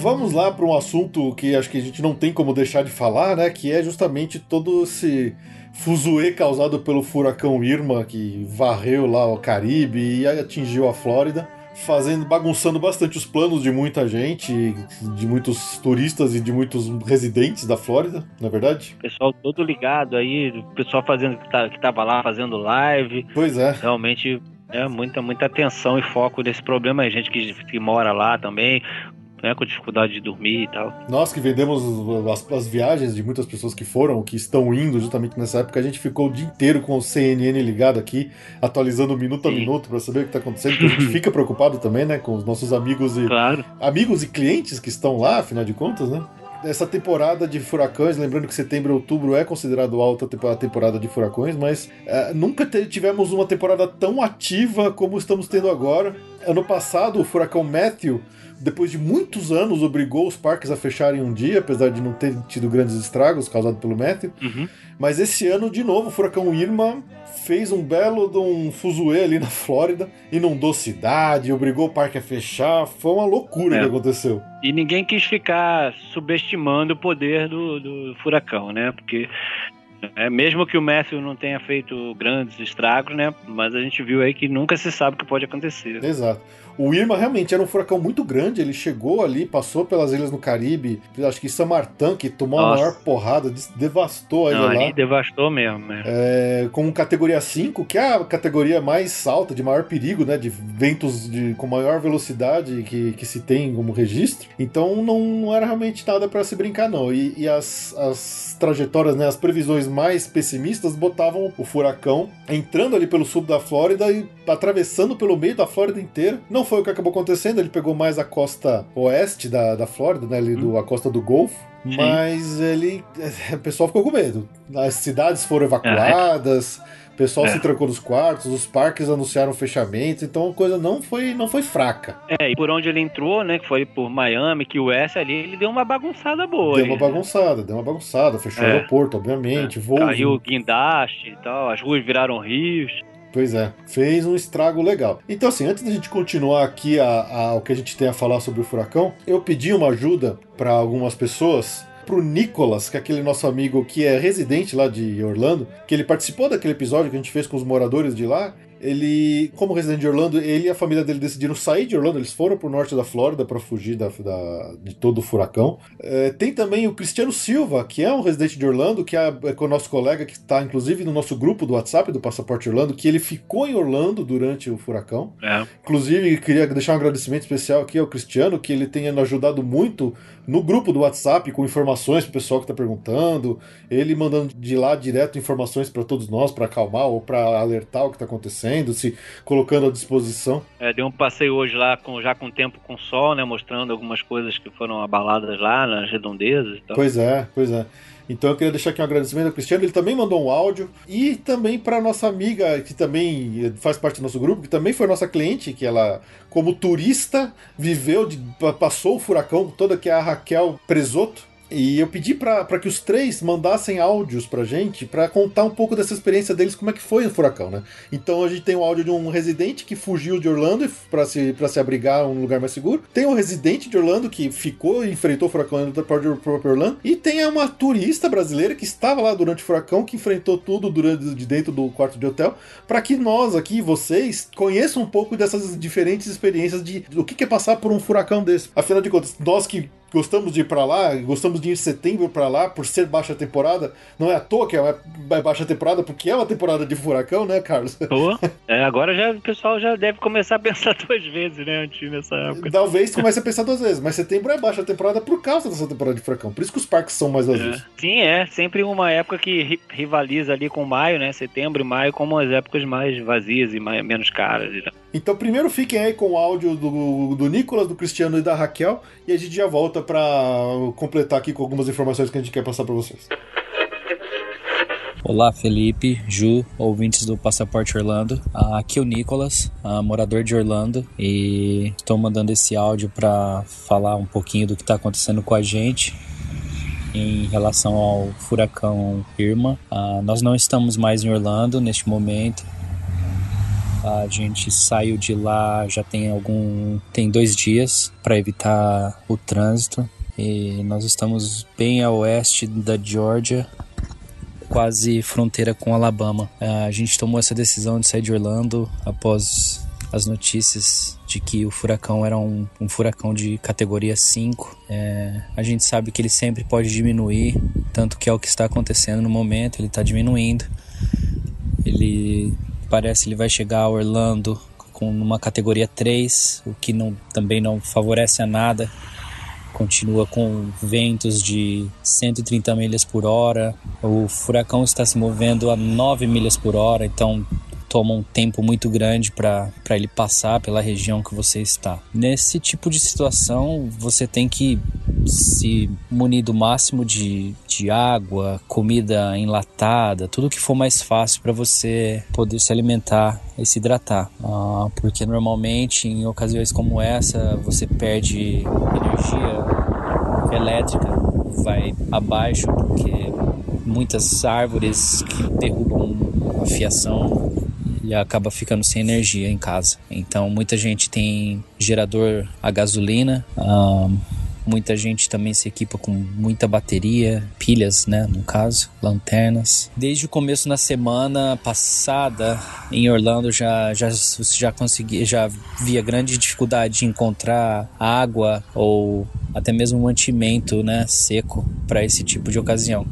Então a gente tomou essa decisão de sair de lá mesmo por ser mais conveniente. A gente tem um bebê de 10 meses e não dava para arriscar, né? Mas é o que tudo indica. Uh, por mais longe que a gente esteja de Orlando, parece que o furacão deu uma mudada de direção e ele tá vindo para cá também. Mas ele vai chegar aqui com ventos de mais ou menos 35 milhas por hora, o que é muito melhor do que Orlando tá recebendo, né? Aqui ele vai chegar mais é como uma tempestade e não como um furacão. A situação é preocupante para quem ficou por lá. Eu tenho família que acabou ficando por lá também, não prefiro não, não sair e a gente fica na preocupação. Mas o que a gente espera mesmo é que tudo acabe bem. Então eu vou ficando por aqui. Um grande abraço a todos e até mais. Olá pessoal, eu me chamo Cristiano. Minha família e eu moramos aqui em Orlando já há três anos. Tá? Estamos na nossa segunda experiência com furacão. A gente teve o ano passado o Metro, que acabou passando bem fraco aqui, mas do mesmo jeito desse agora o Irma que acabou de passar, a gente tem que se preparar para ele. As autoridades enviam avisos para a gente bem antes, então a gente tem um, um tempo para se preparar. Eles avisaram para a gente estocar água, comida enlatada, coisas não perecíveis, para no caso de faltar energia, ficar alguns dias pode cortar o fornecimento de água, que aqui tudo é elétrico e a gente não tem como cozinhar, pode não ter água na torneira, então a gente acaba comprando água, estoca e comida enlatada, essas coisas para facilitar. Até mesmo no caso de um, um furacão vir muito forte, a gente ter que ir evacuar a casa, ir para um abrigo, que eles fornecem vários locais como abrigo para a população e eles avisam.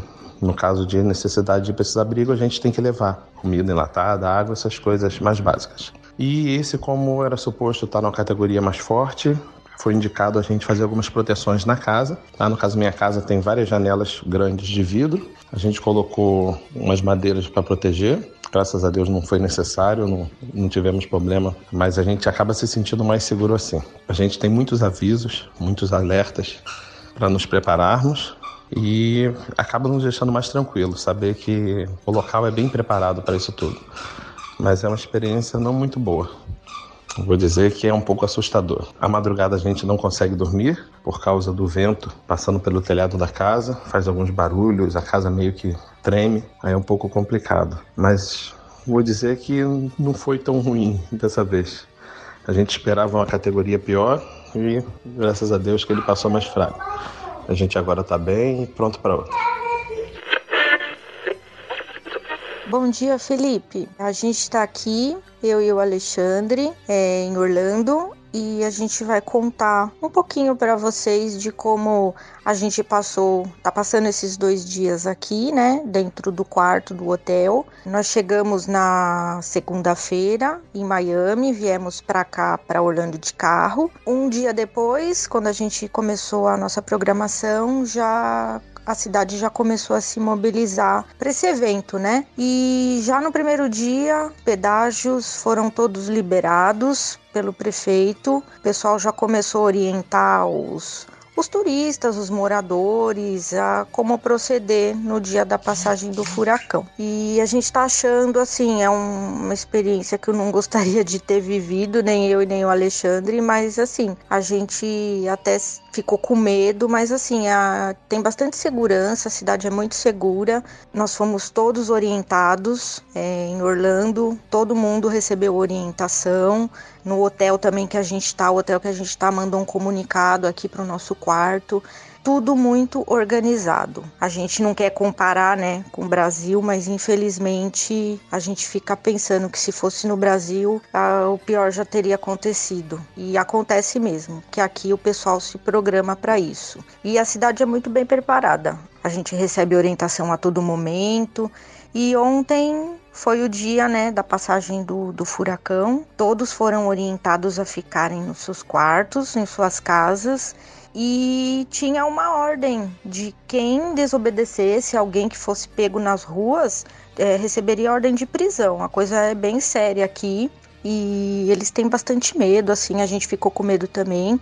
Claro que a gente não sabe como é que é, só passando por uma, né? E aí a gente teve alguma, algumas, algumas coisas que aconteceram, do tipo o alarme do quarto começou a disparar do nada, e aí, assim, botou um terror no hotel quase que inteiro aqui, e a gente ficou com bastante medo. E a gente não podia sair, a orientação era ficar nos quartos, que é tudo muito seguro, e realmente é, nada aconteceu com a gente gente. É, os carros estão todos lá fora, não caiu árvore, não caiu nada, tá tudo inteiro por aqui. A gente gostaria de deixar aí uma mensagem para todo mundo. Eu espero que todo mundo esteja bem, né? Que esteja em Orlando, as pessoas que moram aqui, tudo, que já estão meio que acostumados com isso mas é uma experiência assim, não é legal, dá um puta de um medo, assim, é um vento que faz um barulho horrível, parece que vai levantar as coisas tudo do chão e a gente ficou realmente com, com um pouco de medo.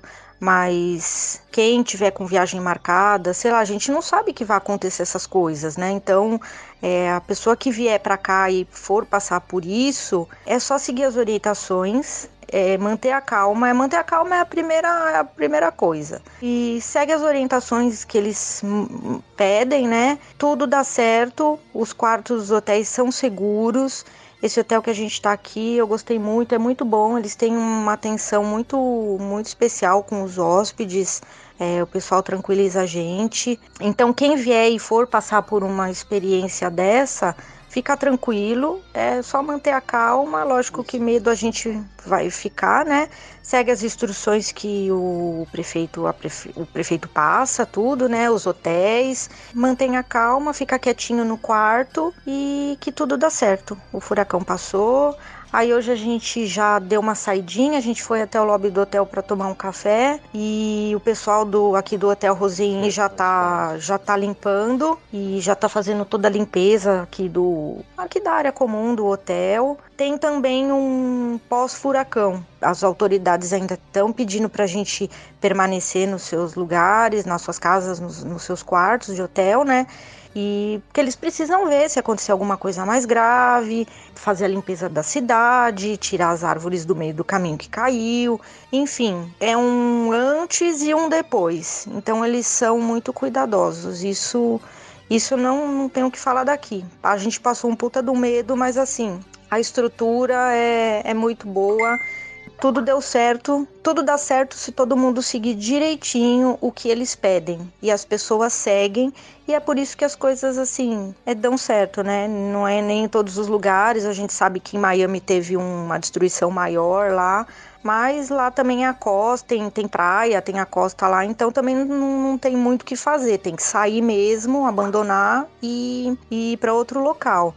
Mas aqui em Orlando, eu posso assegurar que quem vier e for passar por isso, é só seguir as instruções que vai ficar tudo bem. E aí eu queria deixar aqui um nosso muito obrigado aí pela preocupação de todos, que o pessoal fica preocupado, né, o pessoal do grupo.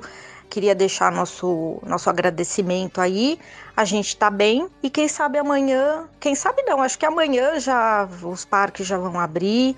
A Disney é uma, nossa, é uma potência. Eles são, a gente esteve no último parque que foi o Hollywood Studios. O dia que a gente estava lá já estava começando os preparativos é, para esse evento, né, para a passagem do furacão. Eles esvaziaram um lago que tem lá dentro do parque, onde tem um barco lá. Eles têm um, toda uma preparação e é por isso que as coisas dão certo aqui. E é isso. É um vento lá fora forte, mas não tá mais chovendo. E quem sabe dá pra gente dar uma volta e ficar quietinho aqui e esperar até amanhã pra gente poder voltar à diversão. Um abraço para todos. Muito obrigado.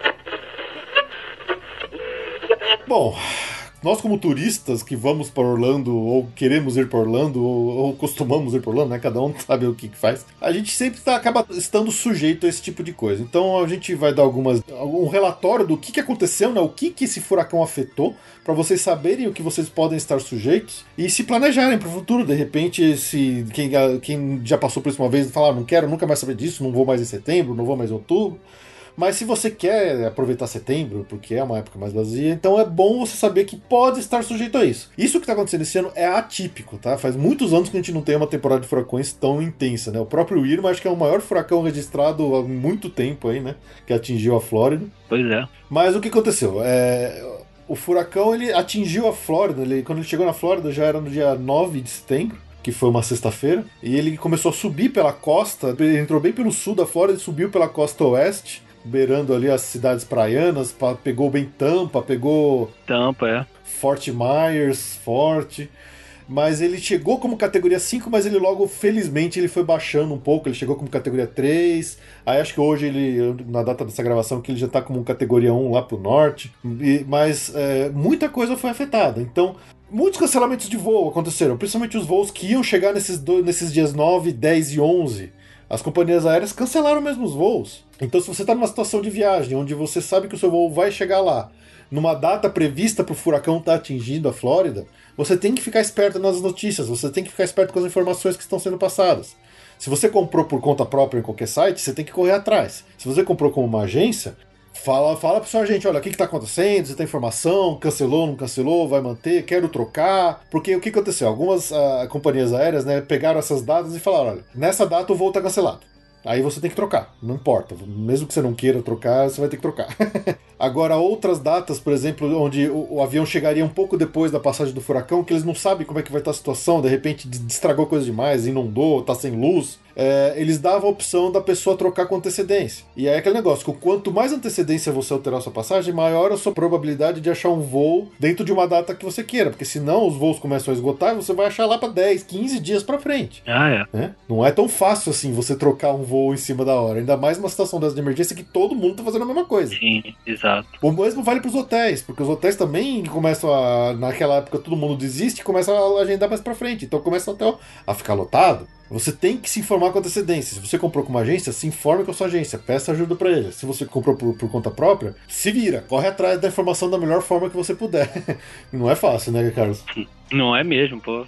É sempre bom ter um apoio aí. Porque... E, e, nessas horas é importante a ajuda de um, de um agente, né? A gente não quer, não quer vender nosso próprio peixe, mas faz, faz diferença nessas horas. Com certeza. Então, o que aconteceu? Quais foram os principais efeitos sentidos lá na Flórida em termos de fechamento? Tivemos muitos cancelamentos de cruzeiros, cruzeiros da Disney, cruzeiros da Royal Caribbean, de todas as companhias, simplesmente cancelaram o cruzeiro. Aquele cruzeiro de sete dias que você comprou há 11 meses atrás, que você tava louco por aí, cancelou. você vai ter que remarcar, você vai ter que fazer outra coisa. Eu não sei como é que é, cada, cada companhia, né, cada empresa de cruzeiro marítimo oferece uma política diferente de para esses casos, mas cruzeiro é muito complicado, né? Porque você planejou passar uma semana lá no cruzeiro de repente cancelou, você tem que alterar a sua viagem inteira por conta disso. É, muito bravo. E aí depende não só de ter disponibilidade, como a, a, as rotas, que às vezes eles trocam, né, um pouco as rotas. Pode acontecer também, eles podem alterar rotas. O navio pode estar no meio do cruzeiro, ele altera a rota, ele deixa de parar no lugar, ele volta para um porto que já esteve, ele, isso pode acontecer assim. O que aconteceu, por exemplo, né, o próprio Twitter do aeroporto de Orlando, do aeroporto de Miami, informaram a data e a hora que eles iam fechar. Então, o aeroporto de Orlando fechou às 9, no dia 9 de setembro. Eles falaram e falaram: olha, a gente só abre na hora que der. Acho que eles abriram logo depois, no dia 11. Ah, é? Tem esses canais hoje, como as redes sociais, são importantes para você se informar desse tipo de coisa. Então o aeroporto fechou, não importa. Mesmo, ah, não, mas eu quero ir. Meu, o aeroporto fechou. Você não vai chegar lá de nenhum. Por mais que você seja louco para querer enfrentar uma tempestade. É, foi, isso foi legal, né? Que nem, nenhuma autoridade, nenhuma instituição lá meio que, ah, se der para rolar, deu. Não deu, né? Não, não, o pessoal realmente se precaveu e fechou e pronto. É, eles vão pela segurança, eles não querem arranjar encrenca, não. É. Então, o, os parques também anunciaram com antecedência, eles fecharam, os parques da Disney fecharam nos dias 10 e 11. 10 e 11. Os parques Universal fecharam dia 10 e 11. Os parques uh, SeaWorld fecharam, acho que mais, fecharam 9, 10 e 11, se não me engano. O Boscada mostrou os flamingos sendo colocados num lugar mais seguro. Porque esses parques com animais, né? Ainda fica mais complicado. Exato, coitado dos bichos voando no meio, no meio do furacão. Os shoppings ficaram fechados. A polícia da cidade, o governo decretou um toque de recolher. Então, se você tivesse fora do seu quarto de hotel, você poderia até ser preso pela polícia, sabe? Se você tivesse desrespeitando o toque de recolher. É. Ah, mas já parou de chover, não sei o quê. Não, tem o toque de recolher ativo ainda. Fique atento, você pode não. ser preso. Porque tem aquela história do olho do furacão, né? Muita gente esquece disso, mas quando se é que não aconteceu em Orlando. O, furacão, o olho do furacão não passou por cima de Orlando. Mas tem aquela ventania absurda de, que, de ventos de 200, 250 quilômetros, de repente para tudo. Uma calmaria desgraçada, porque ali é exatamente o olho do furacão. É a hora que as pessoas saem no meio da rua e falam: olha só, o céu aberto, parou de ventar, aí veio Ai. o resto, né? Oh. e, a, e, estraga tudo. Tá certo que o, o, o, Irma, o furacão Irma, foi, era tão grande que acho que o olho dele tinha 40 quilômetros de diâmetro, cara. Era enorme esse furacão. Não foi brincadeira o que ele fez. Fora toda a chuva, inundou, alagou todas as ruas e tal. Cercas quebradas, né? É, exato. Então o pessoal que é como os turistas, né? A recomendação é fazer o que a Raquel falou que ela aconteceu com eles. Fique dentro do seu quarto. O hotel que ela ficou, que é o Rosain, deu para eles toda, todo o suporte, entregou uma notificação antes com recomendações de emergência. O pessoal normalmente coloca eh, tábuas de madeira nas janelas, mas os lugares que, que, não, que não fazem isso, você tem que se afastar das janelas. De repente, você, ah, nossa, eu quero ver o furacão passar. E aquele vidro estoura na tua cara.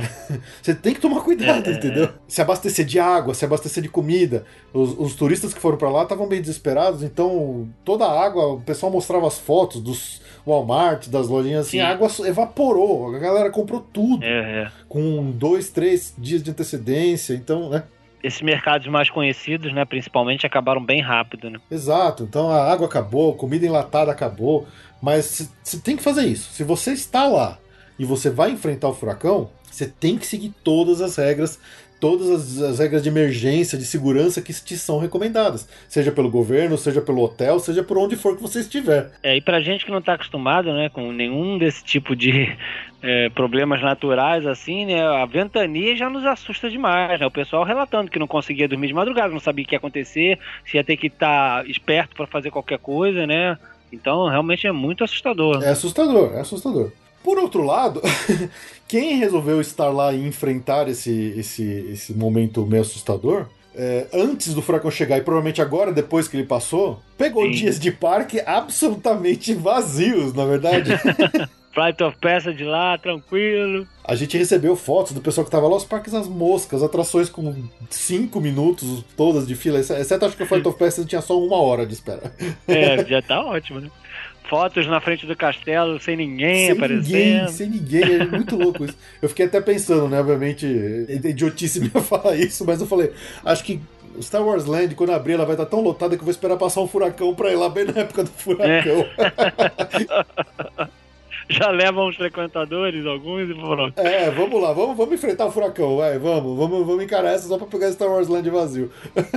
não, mas é brincadeira. É, é, é, uma questão de segurança séria, não, é, não dá pra brincar, a gente olha daqui, a gente acha que vai, vai ser tudo bem, mas tem que seguir, gente. Então, se vocês estiverem numa situação dessas, atenção a esses áudios que o pessoal mandou pra gente de lá, fiquem atentos, sigam as, as normas de segurança, porque não é brincadeira. Isso aí realmente assustou, pegou forte. Esperamos que é. não tenha mais, né? Porque dois, duas temporadas seguidas com, com furacão forte pegando Orlando, a gente não via isso há muito, muito tempo mesmo. Espero que isso dê uma baixada daqui para frente. E a gente que tem Orlando e a Flórida no coração, a gente fica apreensivo. É, claro que, né? Com, com, as, com as atrações e os parques, né? E, e com as pessoas envolvidas, né? Você vê que pô, o pessoal do Caribe, cara aquela ilha barbuda, cara, foi devastada, né? Então, você fica muito apreensivo, né, de isso acontecer em qualquer lugar. E a gente tem essa relação afetiva com Orlando assim, a gente fica bem apreensivo, né? Pois é.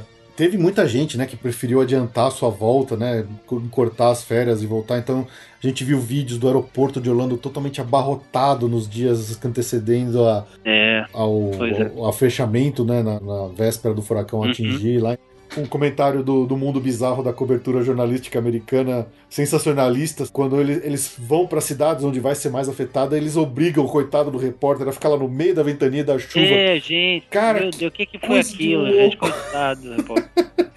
coitado, eu fiquei com, a gente ficou com uma gente. dó desses repórteres lá tomando vento. É bizarro, cara. É, essa, essa, essa prática do jornalismo americano sensacionalista é muito horroroso, cara. Mas é isso, eu espero que essas informações, que principalmente os nossos colegas que mandaram os áudios lá contando a experiência deles, ajude, né? Eh, sirva para ajudar vocês a se de repente um dia se virem numa situação dessa, a se preparar para um evento desse. Quem escolher encarar de frente um negócio desse, né? E é isso. A gente, a gente só tá aqui para passar informação, para ajudar vocês e, e espero que seja útil essas dicas no futuro. É. E passar a contar isso como uma realidade que pode acontecer, né? Até com uma certa frequência. Exato, exatamente. Na temporada de furacão é, sim, é possível. Sim. Todo mundo está sujeito.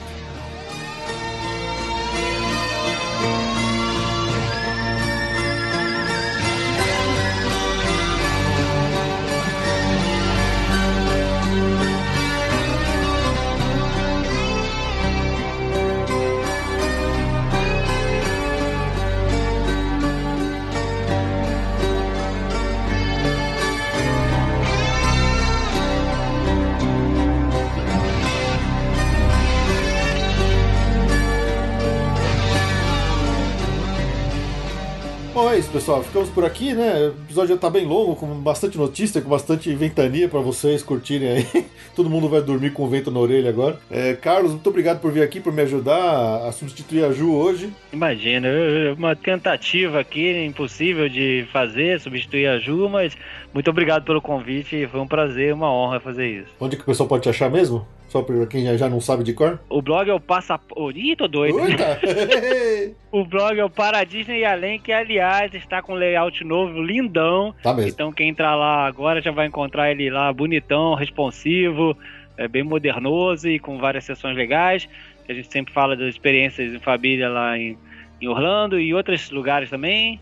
É justamente por isso que a gente tem o além no nome, né? Então a gente encontra várias coisas de diversão em família e nas redes sociais também, Facebook, Twitter e Instagram. Pode procurar a gente lá, que estamos lá, para a Disney Além. É isso aí. Então, se por acaso também você ficou com saudade da Ju, quer ela de volta no episódio, mandem um recado, mandem comentários no site, manda hashtag no Twitter, volta Ju. Eu também fico com saudade quando ela não participa, afinal de contas, né? Volta Ju, te damos panel cake. Oi, agora, agora que ela vai correr aqui agora mesmo. Então é isso, pessoal. Também aqui agradecer novamente o Nicolas, ao Cristiano e a Raquel por terem, mesmo depois de, no dia seguinte dessa ventania toda, terem gastado um tempinho para mandar pra gente a experiência deles e dividir com vocês tudo o que aconteceu com eles lá no meio do furacão. A gente volta daqui a 15 dias. Muito obrigado pelo seu download, muito obrigado pela sua audiência. Até mais. Tchau, tchau. Tchau.